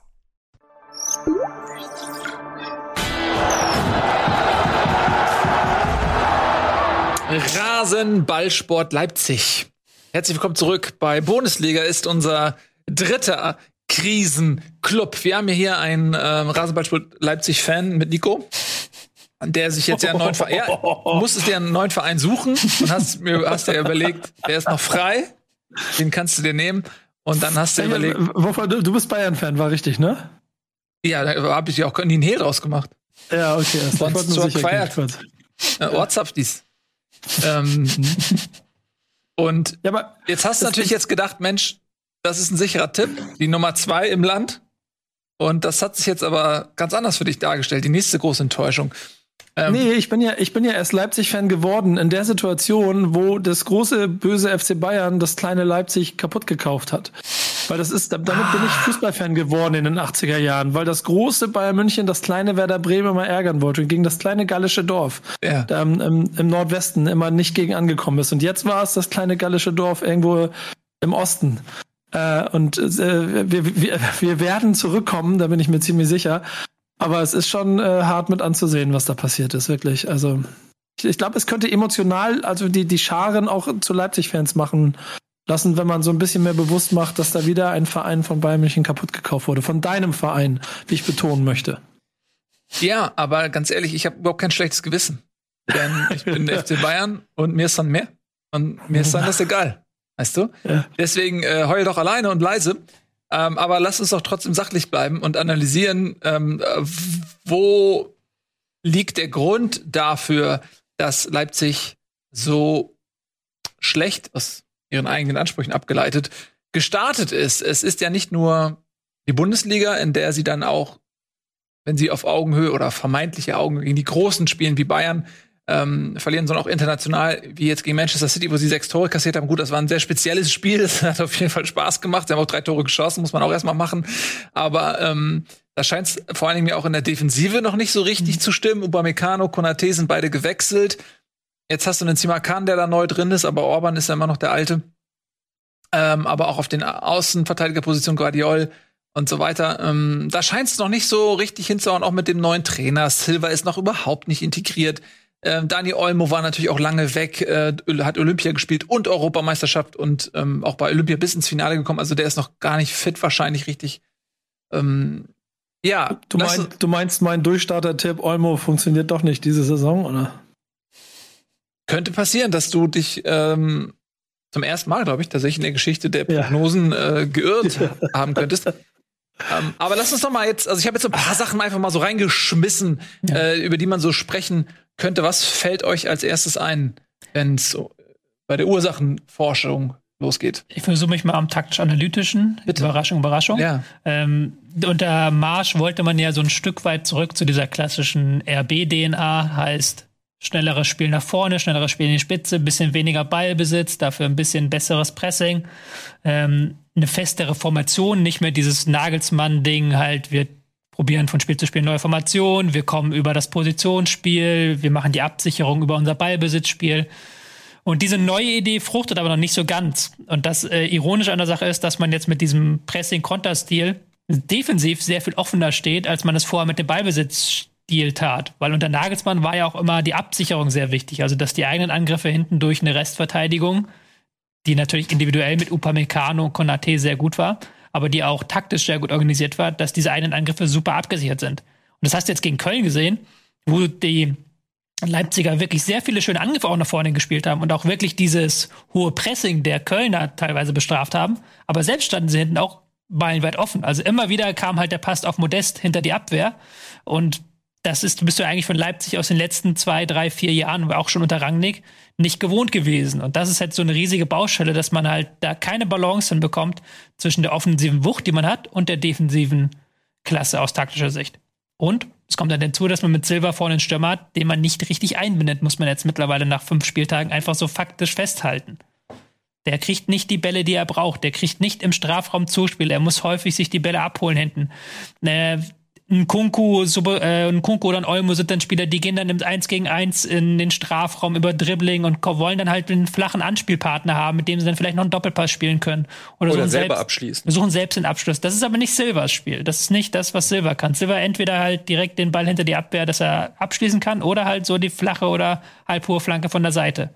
Aber die gibt's momentan bei, bei Leipzig nicht, auch weil sie halt zu schnell spielt für Silver, glaube ich, auch ein Stück weit. Er muss sich ein bisschen umgewöhnen, anderes Tempo wahrscheinlich. Ja, auch, ja. Ich fand das halt äh, bemerkenswert. Also er wurde ja nach 57 Minuten ausgewechselt und ähm, mit Paulsen hat das wesentlich besser geklappt. Ähm, also der war direkt im Spiel, hatte ein paar hochkarätige Torchancen, mehr als Silver in der gesamten Zeit davor.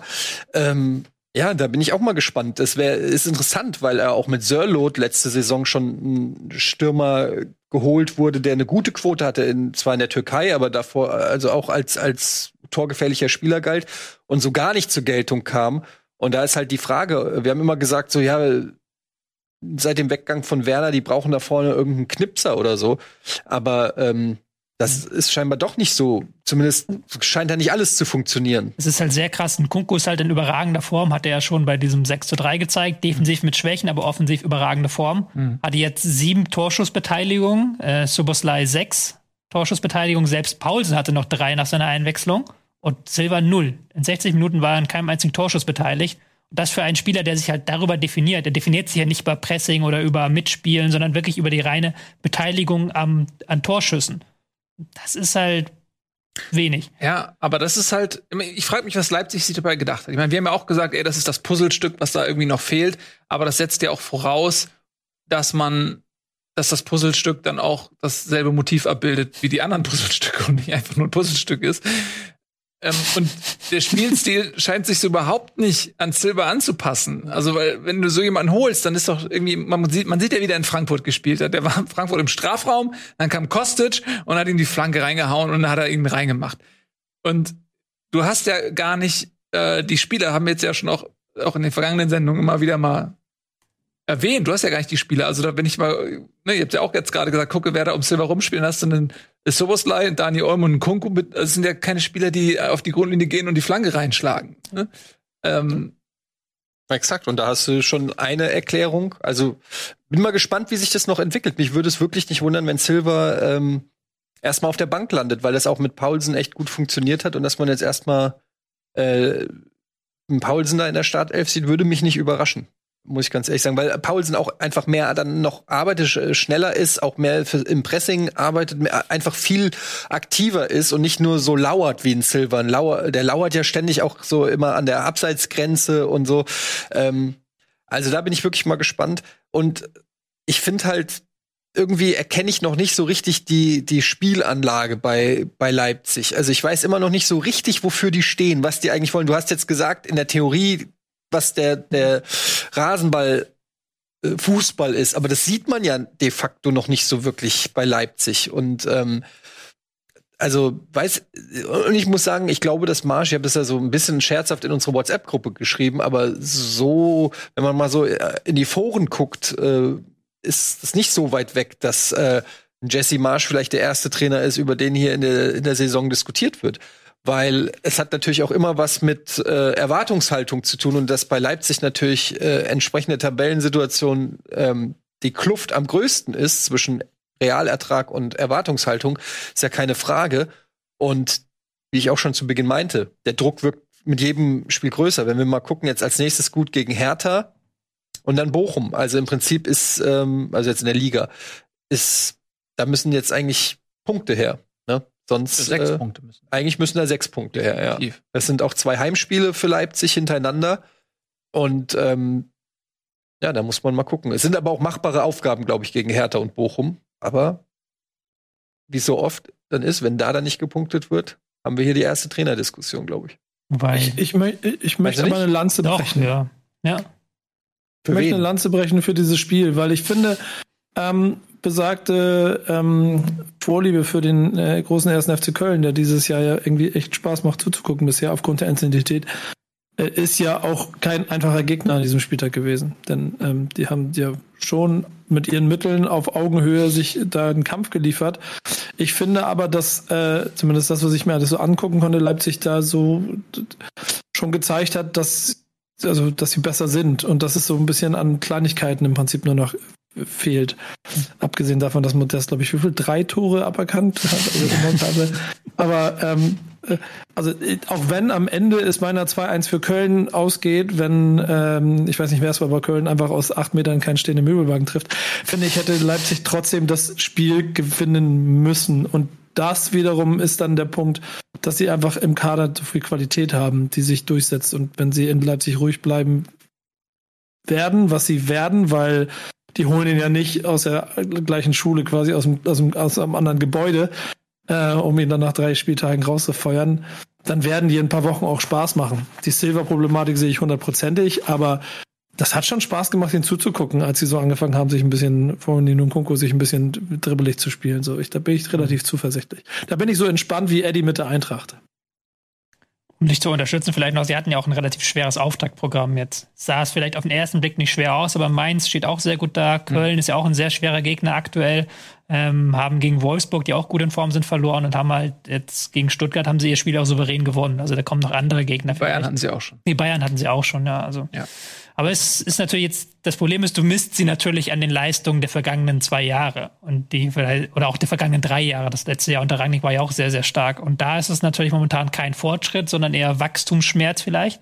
Aber auch die Frage, ob halt dieses, das ist ja noch die größere, spannendere Frage, ob die Idee, zu der sie zurück wollen, ob die so erfolgreich ist, wie die Idee, die Nagelsmann versucht hat.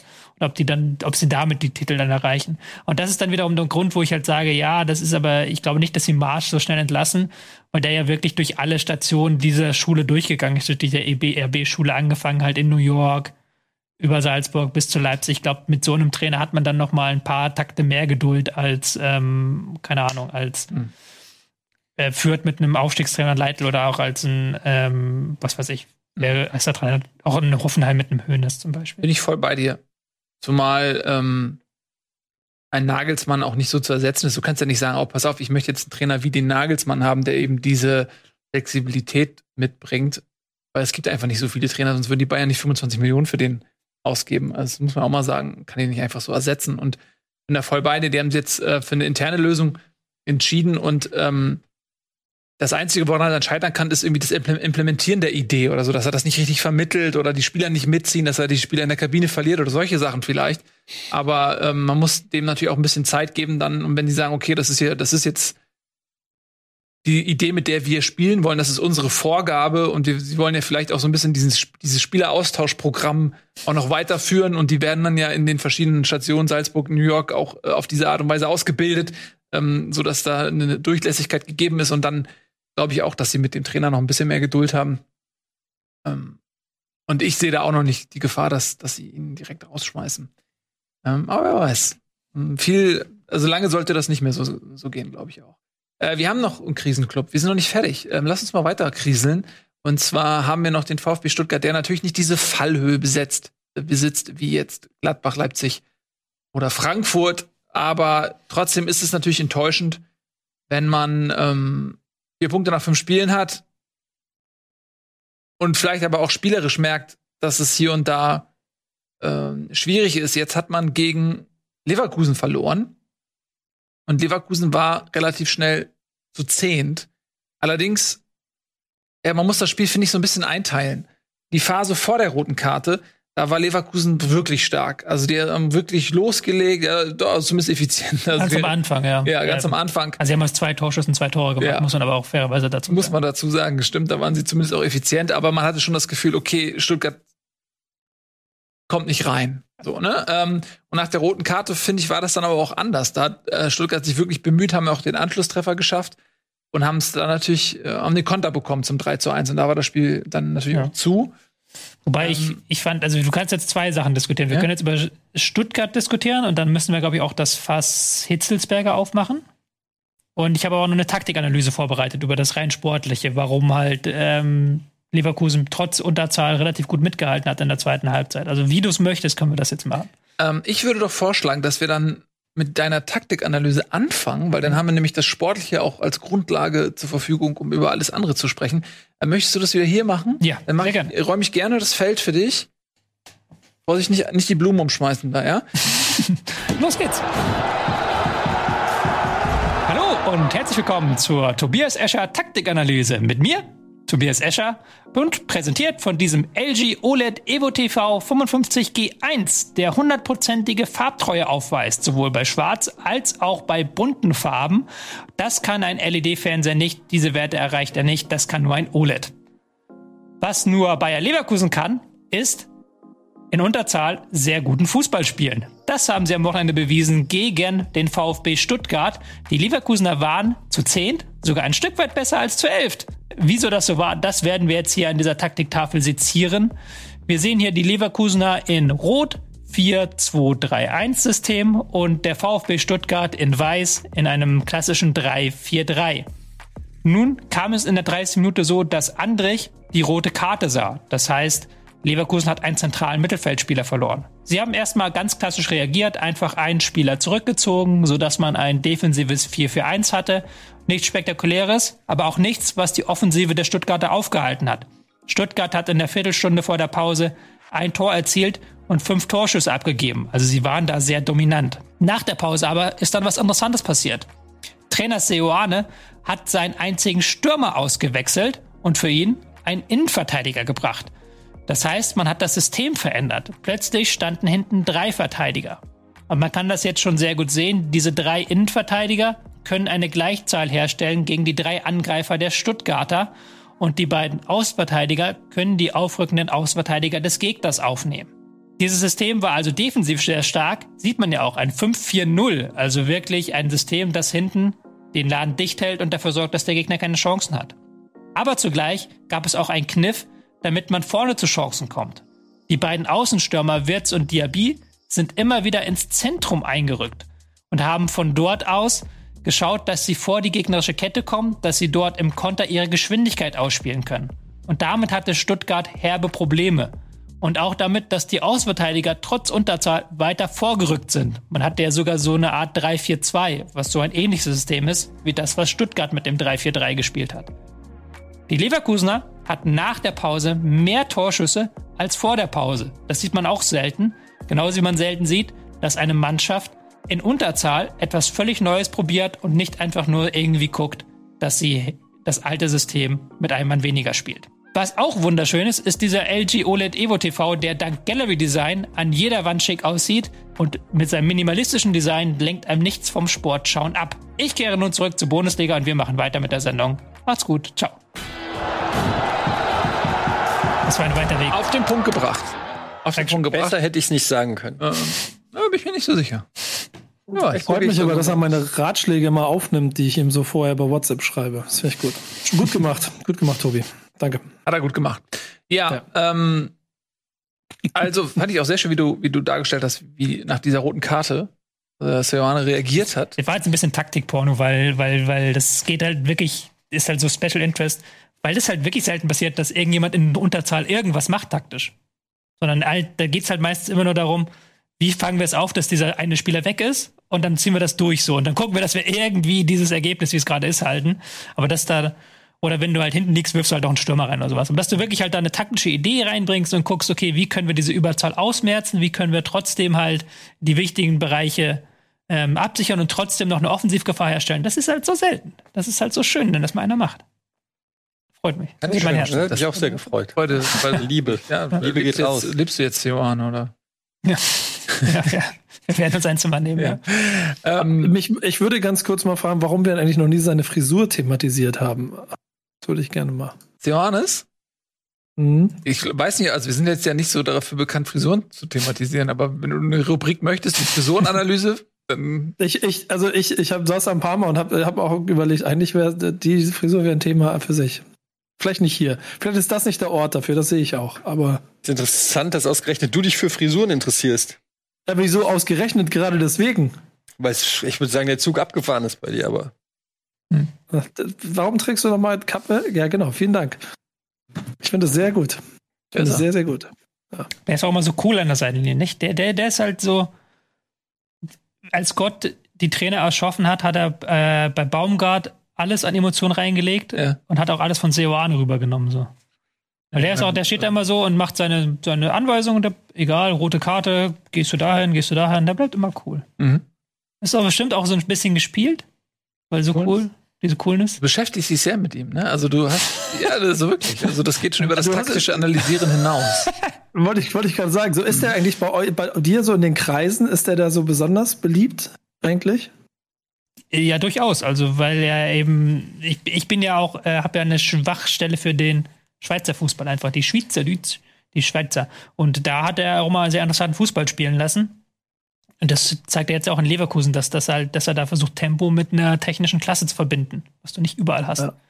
Ja, Brauchst du natürlich auch die Spieler dafür, ne? hast du in Leverkusen aber auch. Hast du auch mit Wirtz und Diaby. Wirtz Ja. wieder ein richtig, richtig tolles Spiel gemacht. Ja. Der Junge, ey. Der das ist Beste, 18. was er. Ja, und, und dann müsst ihr euch mal vorstellen, in Stuttgart macht er den Genickschuss, äh, macht die Hütte, nachdem er einen Bernstein gespielt hat, und dann läuft er so durch, durch, durch die Kurve. Mit 18 Jahren. Ja, gerade 18 geworden vor ein paar Monaten. Ne? Ja, also ja, ich muss also- sagen, ey, Wirtz, was mir an dem gefällt, nicht nur die technischen Fähigkeiten, sondern was der schon Frisur. für, die Frisur, genau, was der für eine Mentalität hat mit 18. Da siehst du schon, und ich bin mir hundertprozentig sicher, dass der irgendwann bei den Bayern spielt, weil das, der passt genau ins Beuteschema, weil das ist so eine, Art- so ein Kimmich, Goretzka, irgendwie so ein Typ, der ist jetzt schon so geil auf Siegen und auf, auf hat so diesen Ehrgeiz und diese Ernsthaftigkeit in seinen Augen, was du gerade in dem Alter noch ich nicht so häufig siehst. Also das ist echt, ähm, ist jetzt kein Geheimtipp, aber äh, einer, auf den man Ja. Das sehe ich auch so. Der hat dieses Selbstbewusstsein, äh, dieses, dieses Selbstverständnis auch. Er weiß einfach, dass er gut ist.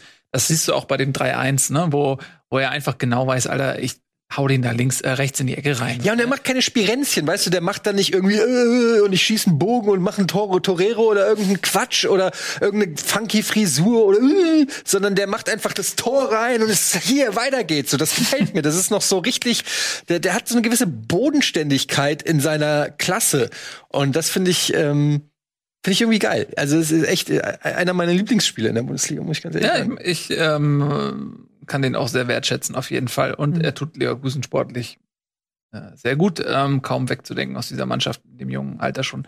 Ja, ähm, wär natürlich, wenn ein Havertz jetzt noch da wäre, ne? Äh, Würz und Havertz, äh, glaube ich, die könnten. Havertz. Havertz, die könnten. Dann wird's Haar Wird's haarig. Ja. für die Gegner. ja, also die könnten, glaube ich, auch richtig gut zusammen miteinander, miteinander harmonieren. Noch. um jetzt mal wieder den ähm, Scheinwerfer zu drehen und das Scheinwerferlicht auf den VfB Stuttgart zu lenken. Mhm. Ist natürlich aber auch eine Sache, wenn du 60 Minuten in Überzahl bist und die Bilanz in Überzahl ist nach Toren 1 zu 1. Ist jetzt auch nicht optimal gelaufen. Und ähm, wenn wir das, das Bild größer stellen, dann ist es ja tatsächlich so, dass dieser Matarazzo-Fußball, der sehr schön anzusehen ist, wo es auch sehr oft darum geht, flach hinten rauszuspielen, Kombinationen zu schaffen, übers Mittelfeld dann mit kleinen, äh, mit wenig Kontakten zu spielen, dass das momentan nicht so richtig funktioniert. Sie haben relativ viele Ballverluste, auch gegen Leverkusen. Dieses frühe 0-1 war ja auch, weil sie im Mittelfeld das rausspielen wollten, aber dann unter Druck waren und Endo dann einen Ballverlust hatte. Bei Endo war es, glaube ich. Und das funktioniert momentan nicht so, wie sie es wie sich vielleicht vorgestellt haben. Und mit zwölf Gegentoren nach fünf Spielen, da stehen sie auch momentan in der Tabelle ziemlich weit unten. Nur Fürth und Bochum haben mehr Gegentore kassiert. Ja. Und ähm, die Gegner von Stuttgart, okay, gegen Leipzig 4-0 verloren, gegen Freiburg drei Tore kassiert und jetzt wieder gegen Leverkusen drei Tore kassiert. Das können sie momentan angesichts der personellen Baustellen, die sie haben, nicht abbilden, diesen Stil so eins zu eins zu spielen, wie sie es letzte Saison geschafft haben. Ja, haben wir letzte Woche gesagt, äh, muss man immer dazu sagen, bei Stuttgart, die haben in der Offensive natürlich ähm, einen Adalas Kalajdzic vorneweg zu nennen, der natürlich mit seinen 2,84 Meter, glaube ich, äh, auch einfach als Abnehmer für Sosas grandiose Flanken funktioniert. Im Prinzip ist es ja wie in Frankfurt, äh, wo auf einmal ein Kostic ohne einen Silva ist, so ist ein Sosa ohne einen ähm, Kalajdzic. Also es ist wie eine Zange, wo, wenn eine Hälfte fehlt, ist das ja schwierig, ne? So als Zange. Ähm, ja, aber darüber hinaus ist das schon alles. Das ist die Frage. Täuscht, also quasi dieses fehlende Offensivstärke, hat das lange Zeit über defensive Probleme hinweg getäuscht? Oder ist das vielleicht darüber hinaus noch mehr, was bei Stuttgart jetzt zu Beginn der Saison eben nicht funktioniert? Du kannst ja immer, wenn du jetzt vom Sportlichen weggehst, auf das Außersportliche hast du ja auch immer, immer wieder Baustellen aufgemacht. Also das ist, hast du ja in den letzten Monaten sehr viel Unruhe gehabt. Das haben wir hier relativ wenig thematisiert. Ja. So, ähm, aber kann man ja auch nochmal aufmachen, das Thema ähm, Hitzelsberger zum Beispiel, der jetzt bekannt gegeben hat, dass er den Verein verlassen wird. Ich glaube im nächsten Jahr, wenn ich das richtig habe, also er wird seinen Vertrag nicht verlängern, was ja auch ein herber Schlag ist. Äh, da hast du ja auch immer wieder Kleinigkeiten, die die Unruhe in den Verein reinbringen. Ob das jetzt Ursache Ja, für die wahrscheinlich Leistung nicht, halte nee. ich- Also weiß ich nicht, das ist vielleicht eher für Materazzos Motivation oder so. Hat ja auch sich noch mal öffentlich zu Hitzelsberger, glaube ich, bekannt. Aber ich glaube halt schon, dass ähm, allein durch den Wegfall von Silas und ähm, Kalajdzic hast du einfach zwei Unterschiedsspieler weniger. Und das ist dann einfach schon vielleicht, so blöd klingt, die Erklärung, äh, warum du dann Ja. vielleicht ein paar Punkte weniger hast. Also Ja, ja. sind dann einfach zwei Top-Leute, die wahrscheinlich äh, mindestens zwei Drittel der Bundesliga verstärken würden. Und die kannst du als Stuttgart nicht mal annähernd ersetzen. Ähm, und ich glaube, was halt auch ein Faktor ist, darf man auch nicht vergessen, keiner unterschätzt mehr Stuttgart. Die haben letzte Saison halt auch wirklich gu gut gespielt und ähm, viel Lob gekriegt. Und das merkst du dann auch, wenn jetzt die Vereine gegen Stuttgart spielen, da wird nicht mehr von Favoritenrolle und weiß ich nicht was geredet, sondern die nehmen das ernst. Und das kann dann auch noch mal ein paar Prozentpunkte ausmachen. Ja. Aber wir sollten, wir müssen wirklich auch, wir dürfen nicht anfangen, am fünften Spieltag schon so krasse Urteile zu fällen, weil das hat Nico ja auch gesagt, zwei Siege und ein vermeintlicher äh, Verein, den wir jetzt in die Krise geredet haben, äh, ist schon wieder drei Punkte vom Champions League Platz entfernt. Also da muss man auch aufpassen. Man kann es ja auch einfach so sagen. Ähm, Stuttgart ist momentan punktgleich mit Leipzig, Frankfurt und mit Gladbach. Und damit sind sie auf jeden Fall im Soll. Wenn ihnen das jemand zu Beginn der Saison gesagt hätte, ey, nach dem Spieltag sieht das, Das so ist aus, gemein. hätte, na, hätte jeder unterschrieben mit Stuttgart, seien wir ehrlich. Und ich meine, die haben ja auch, guck mal, wenn ich jetzt gerade so sehe, die haben ja schon neun Tore geschossen. Ja, ne? klar. Also es ist ja auch, äh, Leipzig hat sechs, Wobei sie Gladbach halt- hat fünf, Eintracht hat fünf, Wobei sie fünf davon am ersten, wir haben fünf davon am ersten Spieltag gegen Fürth geschossen. Also Das ist tatsächlich auch dieses Spiel, was so ein bisschen auch mh, aus der Reihe tanzt, ne? Weil Fürth eben seinerseits einfach noch nicht auf Augenhöhe agieren kann in der Liga. Und ähm, wenn, wenn du das Spiel rausnimmst, ne, sieht's natürlich, dann haben sie einen Punkt aus den restlichen Spielen gegen Ja, ja, Frankfurt das mit viel Glück geholt, muss man auch sagen, dass das echt glücklich war. Mhm. Ähm, und auch eben vom Torverhältnis sieht's ein bisschen düster aus. Aber ich bin auch weit davon entfernt, Stuttgart hier ähm, im, im, im Krisenroulette äh, wie komme ich jetzt aus der Nummer wieder raus, all in zu setzen. Ähm, Ja, weil da ja auch Mannschaften wie Frankfurt noch dabei sind, die einfach in einer viel, viel größeren Krise äh, stecken, immer äh, bedroht. Was, Nico? Einspruch erhören, weil ich finde schon, dass man sich ja vor Augen führen muss, dass so eine Mannschaft wie Stuttgart äh, letztes Jahr auf jeden Fall weit über Soll geflogen ist. Und man in dieser Liga, und äh, wir beide wissen aus Erfahrungswerten am eigenen Körper, wie schnell das sein kann, dass du hier durchgereicht wirst, wenn auch nur zwei, drei Stellschrauben nicht gut funktionieren. Und äh, Herr Escher, diese, diese Tatsache, dass kann man kann man Stuttgart als als vielleicht auch konteranfällig aufgrund des Spielziels des Trainers oder vielleicht einer gewissen Naivität auf dem Platz irgendwie ne, kann man das attestieren, weil wenn das der Fall ist, dann oder oder zumindest irgendwas dieser Art, ich nehme das mal vorweg, falls es nicht stimmt, haus mir gleich um die Ohren, aber so ein Gefühl hatte ich auch gegen 10 Leverkusener, dann ähm, hast du ja ein ganz entscheidendes Problem innerhalb dieser Liga, weil du triffst oben auf Mannschaften, die stärker sind, unten auf Mannschaften, die genau darauf warten. Und wenn du dann als Mannschaft in der Mitte nicht die Lösung dafür findest, wo Stuttgart ja eindeutig steht, kann es ganz schnell ganz schwierig werden. Und aus dieser Tabellenkonstellation, die du eben gerade beschrieben hast, verschwinden ja noch drei Mannschaften. Und dann bist du auf einmal ganz tief unten drin, wenn du nicht das, was Eddie gesagt hat, kompensierst bekommst, dass du deine, deine, deine Ausnahmespieler nicht ersetzt kriegst, weil der Kader vielleicht zu jung und zu unerfahren ist. Und deshalb würde ich, ich würde keine Krise hervorregen, aber ich glaube schon, dass Stuttgart auf jeden Fall verdammt aufpassen muss, dass sie sich dem bewusst sind, dass das ein schwieriges Jahr wird. Äh, Sie haben auf jeden Fall ein Problem, ich will nicht sagen Konterabsicherung, weil sie haben ja dieses 3-4-3, 3-4-1-2, wie du es auch nennen willst. Das kann, damit kannst du immer eine gute Defensive zurückkehren mit einer Fünferkette. Dann machst du eine Fünferkette und davor drei bis vier Mann und dann stehst du halt richtig bombenfest. Aber was sie halt haben, sind diese Ballverluste im Spielaufbau, weil sie es halt riskant spielen, weil sie momentan nicht die Form haben, weil auch im letzten Drittel die Übergangsspieler fehlen. Ihr habt es ja schon mehrfach gesagt. Im Zweifelsfall konnten sie immer nur nach links rauspassen und so Sosa flankt dann aus der unmöglichsten Position und dann ist daraus noch was entstanden. Oder halt darf man vielleicht auch nicht unterschätzen, dass so ein Castro weg ist. Da hat man sich zwar bewusst dafür entschieden, aber der war auch immer noch ein Spieler, der so als Mischung aus Zehner und Achter so auch noch eine Übergangsoption angeboten hat.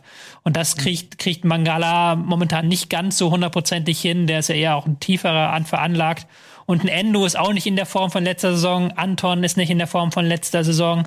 Ein Mafropanos ist jetzt, glaube ich, gerade erst wieder zurückgekommen. Ähm, Kulibali auch nicht. Also da hast du viele Baustellen auf individueller Ebene, die dann, und du bist, wenn du so ein Team bist, das flach rausspielen will, jeden Angriff flach rausspielen willst, da bist du halt anfälliger dafür, dass was nicht funktioniert. Weil wenn du so Darmstadt-Style den Ball nach hoch, hoch nach vorne schlägst, dann hast du halt eine Aktion, die gelungen muss, gelingen muss, und der Ball ist halt weit weg vom eigenen Tor. Und Stuttgart braucht halt den einen Pass, den zweiten Pass, den dritten Pass, den vierten Pass, den fünften Pass. Und wenn da irgendwo in dieser Kette ein Fehler ist, sieht nicht gut aus. Mhm. Wenn es klappt, bist du in einer besseren Situation in der gegnerischen Hälfte. Wenn es nicht klappt, bist du in einer sehr viel schlechteren Situation, als wenn der vermeintlich blöde lange Ball nicht funktioniert. Also es ist so eine Risikoabwägung. Und das Risiko bei Stuttgart ist sehr hoch. Und momentan kriegen sie es aber nicht individuell gewuppt, dieses hohe Risiko zu gerechtfertigen. So sieht das aus.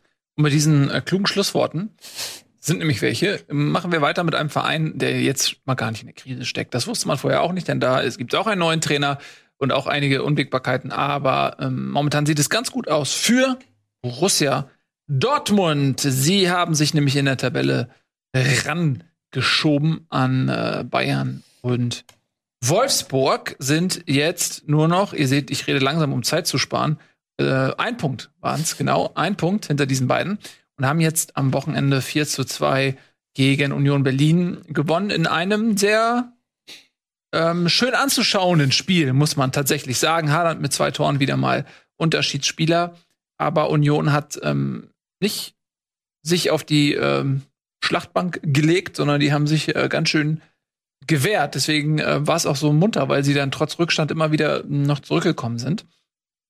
Äh, ja, wie habt ihr dieses Spiel gesehen, Leute?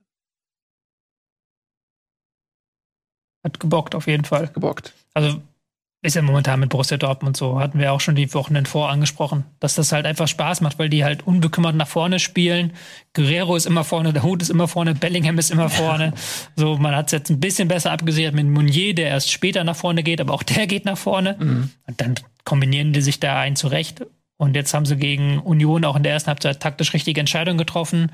Reus auf rechts außen, Malen auf links außen, Spiel breiter gemacht, damit die ähm, Union auseinandergezogen, die den Flügel eigentlich nur einfach besetzen wollten. Die mussten dann so ein bisschen anpassen, halt die Spieler auch weiter auf die Außen schieben. Und das hat dann ähm, lange gedauert. Und klar, das bei Dortmund, wenn du halt so viele Spieler nach vorne jagst, selbst beim Spielstand von 3-0, dann ist das immer anfällig auch ein Stück weit. Dann kann immer mal sein, Pass geht schief und dann sind da nur zwei Leute und äh, ein Hummels oder ein Kanji macht eine falsche Entscheidung und dann ist das Ding drin, mhm. so. Aber das macht's für den Neutralen natürlich noch geiler, wenn dann so ein 3-0 plötzlich ein 3-2 kippt und plötzlich immer, oh, es ist ja doch noch was los, so. Aber das war, glaube ich, äh, 3-1 und dann doch 3-2 stand es zwischen. Ja. Ja. Und äh, das macht dann sehr, sehr viel Spaß. Also dieses unbekümmerte nach vorne spielen. Klar, kann man jetzt wieder diskutieren, haben wir auch schon diskutiert, müssen wir, glaube ich, heute nicht nochmal machen. Ist das meistertauglich, wenn du so offensiv spielst? Ist es nicht so, dass du dir dann vielleicht einen Punkt, weil so ein Spiel dann doch mal 3-3 ausgeht, einen Punkt verschenkst, den du nicht verschenken darfst? Aber es macht halt einfach Spaß so. Es macht Spaß und deswegen ähm, bin ich voll bei dir. Ich würde gar nicht damit anfangen, sollen sie doch Punkte verschwenden. Wir haben ja eh schon gesagt, äh, Bayern wird Meister und äh, du kannst jetzt da als Dortmund, du musst da sein, wenn die Bayern was anbieten. Ne? Da, mhm. okay, das ist deine Hausaufgabe. Wenn die Bayern was anbieten, musst du da sein. Aber das Ziel auszugeben, Meister zu werden, ist völlig lächerlich, weil das einfach immer die Bayern in der Hand haben. Und nur wenn die es aus selbiger legen, hat jemand anderes eine Chance, es aufzuheben. Und auch das scheitert ja meistens. Äh, deswegen soll Dortmund zumindest, wenn das nicht klappt, für eines stehen. Und das ist begeisternder Offensivfußball mit vielen Toren. Er ist ja so. Dortmund soll wenigstens dafür stehen, dass man ihnen einfach unglaublich gerne zuguckt, dass sie genauso auf dem Platz agieren wie ihre Südtribüne auf den Rängen ähm, für Stimmung sorgt. Und das machen sie momentan und das macht einfach Bock zuzugucken. Und solange man einen Haaland noch hat, soll man den auch abfeiern. Von daher alles richtig momentan, finde ich. Kann sich auch schnell ändern. Sechster Sieg in Folge. Ja. Zwei Sachen noch. Ja. Haaland, der konnte letzte Saison einfach keine Kopfbälle.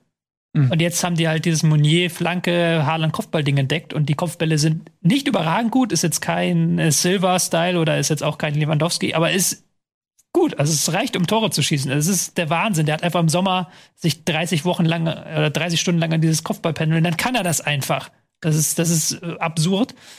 Und Bellingham ist auch absurd. Ja. Weil der ist halt 18. Der ist halt nicht irgendwie, der ist, ja, Haaland ist noch 21, aber der ist 18. Ja. Und der, der hat da so eine Ausstrahlung, eine Präsenz auf dem Feld, die unfassbar ist. Ich Also- finde, das ist ähnlich wie bei Wirtz. Das wirft immer auch in gewisser Weise schlechtes Licht auf Spieler, die schon 21 sind, wo man gesagt, wo man sagt, der ist noch jung, der ist noch ein Talent. Das klingt gemein, weil die haben, die sind ja auch noch jung und haben, sind noch Talente. Aber mittlerweile, du musst dich ja einfach messen lassen, zumindest im Weltfußball, also in der, in der Spitze äh, des Fußballs, musst du einfach sagen, okay, da gibt's einfach mittlerweile 18-Jährige, die, ähm, die zumindest das Maß aller Dinge sind, die die, die Messlatte einfach hochlegen. Ne? Also heutzutage, wenn du dann mit 22, 23 immer noch Probleme hast, konstante Leistung abzurufen oder Mentalitätsprobleme oder weiß ich, dann kann man fast schon sagen, also ein Weltklasse-Fußballer wird vermutlich aus dir nicht mehr. Gibt sicherlich auch dafür wieder Gegenbeispiele, aber ja, diese, diese jungen 18-Jährigen, die wir äh, in der Bundesliga immer mal wieder be bestaunen dürfen, die, ey, überlegt mal, wo äh, wie wir mit 18 waren. Die wirken auch nicht wie 18-Jährige. Das finde ich halt so krass. Fußballer wirken ja eh immer älter, als sie aussehen. Ähm, mit Ausnahme von Jesper Lindström. Aber äh, die, die sind so, weiß ich nicht, so, so mit 18. Ich meine, es gibt Fotos von mir mit 18. So, das, vielleicht ist es auch einfach nur bei mir so, aber ihr, seid, ihr wart auch nicht so cool wie Bellingham mit 18. Erzählt mir nix. Außer, außer Nico, der hatte schon Vollbart, aber alle anderen erzählt mir nichts. Die Augenbraue sagt alles. Ja, also das ist tatsächlich ähm, erstaunlich und vielleicht versteht man jetzt auch, weshalb er bei Birmingham City, dort ist er ja ausgebildet worden, Bellingham City. Bellingham City, zehn Jahre dort gespielt. Als er weggegangen ist mit 17, haben die sich dazu entschlossen, seine eine Trikotnummer nicht mehr zu vergeben. So, und da hat man natürlich auch schon, okay, jetzt, äh, also er hat jetzt fast ein Jahr bei den Profis gespielt oder so, keine Ahnung, das ist ein bisschen übertrieben. Aber äh, genau das, was du nämlich gerade erzählst, ähm, lässt vielleicht auch die Gründe dafür noch ein bisschen verständlicher werden, weil der Typ einfach nicht nur fußballerisch ein Riesentalent ist, sondern einfach auch eine Mentalität hat. Und mh, das zeigt er in seinem zweiten Jahr jetzt noch stärker, finde ich, als in seinem ersten Jahr. Dieses, ja, dieses Selbstbewusstsein einfach, diese, also der Typ ist ein Phänomen. Also macht jedes Spiel, spielt Champions League, fährt zur Euro. Guter Typ auf jeden Fall. Ja, die machen Spaß, Dortmund, muss man sagen. Ähm, so, jetzt haben wir ähm, heute mal eine Folge gemacht. Mal so, mal so, wo wir jetzt nicht jedes einzelne Spiel besprochen haben, aber ich denke, das war auch genau die richtige Entscheidung, wenn man sich nochmal schaut, wie die Ergebnisse waren. Mainz, Freiburg 0-0. Entschuldigung, dass wir das nicht zu Tode analysieren. Augsburg, Gladbach haben wir zumindest ein bisschen drüber gesprochen, 1 0. Bielefeld, Hoffenheim 0 0. Seht es uns nach. Ähm, Köln gegen Leipzig. Da kann man übrigens sagen, Bielefeld, Hoffenheim, dass Hoffenheim Glück gehabt hat, dass es 0-0 ausgegangen ist. Ja. Also Bielefeld teilweise wirklich hochkarätige Chancen liegen gelassen hat. Absolut. Sollte man vielleicht erwähnen, weil die auch wieder unten mit drin hängen. Ja, und alles andere haben wir so ein bisschen zumindest mal besprochen. Ähm, auch, ja, Köln gegen Leipzig haben wir auch ein bisschen besprochen. Ja, da haben wir länger mit drüber Ähm, gesprochen. Ne? Auch ein schönes Spielchen gewesen. Genau. Hertha haben wir gar nichts zu sagen. Hertha gegen äh, Fürth, das ist uns durchgefluscht so ein bisschen, das war nämlich das Freitagsspiel schon. Äh, ja, Fürth in Führung gegangen durch einen Elfmeter und dann ist aber äh, Berlin zurückgekommen, hat verdient gewonnen, aber es war schon auch ein Stück Arbeit. Und das war jetzt der zweite Sieg in Folge gegen einen Aufsteiger, Bochum zuerst, jetzt gegen Fürth. Und das ist genau das Ding. Sechs Punkte aus zwei Spielen klingt erstmal nach Aufschwung, aber wenn man sich anschaut, wie Bochum und Fürth in den restlichen Spielen so agiert haben, fällt es schwer daraus jetzt Rückschlüsse positiver Art zu schließen. Sie haben ihre Hausaufgaben gemacht, das ist das Wichtige, sie haben die Punkte geholt, aber ähm, mal schauen, wie sie dann jetzt wieder gegen andere Vereine agieren. Ne? Als nächstes, dann in Leipzig. Ja, Leipzig. gesprochen. Genau. Jetzt äh, haben wir die Situation, dass mein guter Freund Nico und ich gleich noch Bundesliga machen werden. Wie du es kaum erwarten kannst. Endlich hat die Stunde geschlagen. hat die Stunde geschlagen. Naja, ähm, man sieht es mir nach, es gibt nicht so viele Highlights in meinem Leben äh, fußballerischer Art. Ein Freund Und von mir hat das, äh, hat das sehr gut auf den Punkt gebracht. Der sagt, nach 20 Jahren der Demütigung war es das erste Mal, dass äh, Werder Bremen mal die, das Pech an den Hacken hatte und die trotteligen Fehler gemacht hat. Ja. Insofern sei es dir gegönnt. genau. Und deswegen freue ich mich auch gleich auf diese Sendung. Euch vielen lieben Dank fürs Zusehen. Wir sehen uns natürlich dann wieder zur gewohnten Sendezeit am Montag um 17 Uhr zu einer weiteren Ausgabe Bundesliga. Gibt's noch Schlussworte von irgendjemandem? Der da, Nein. Bremen. So, das war's von uns. Macht's gut. Bundesliga wird präsentiert von LG OLED Evo.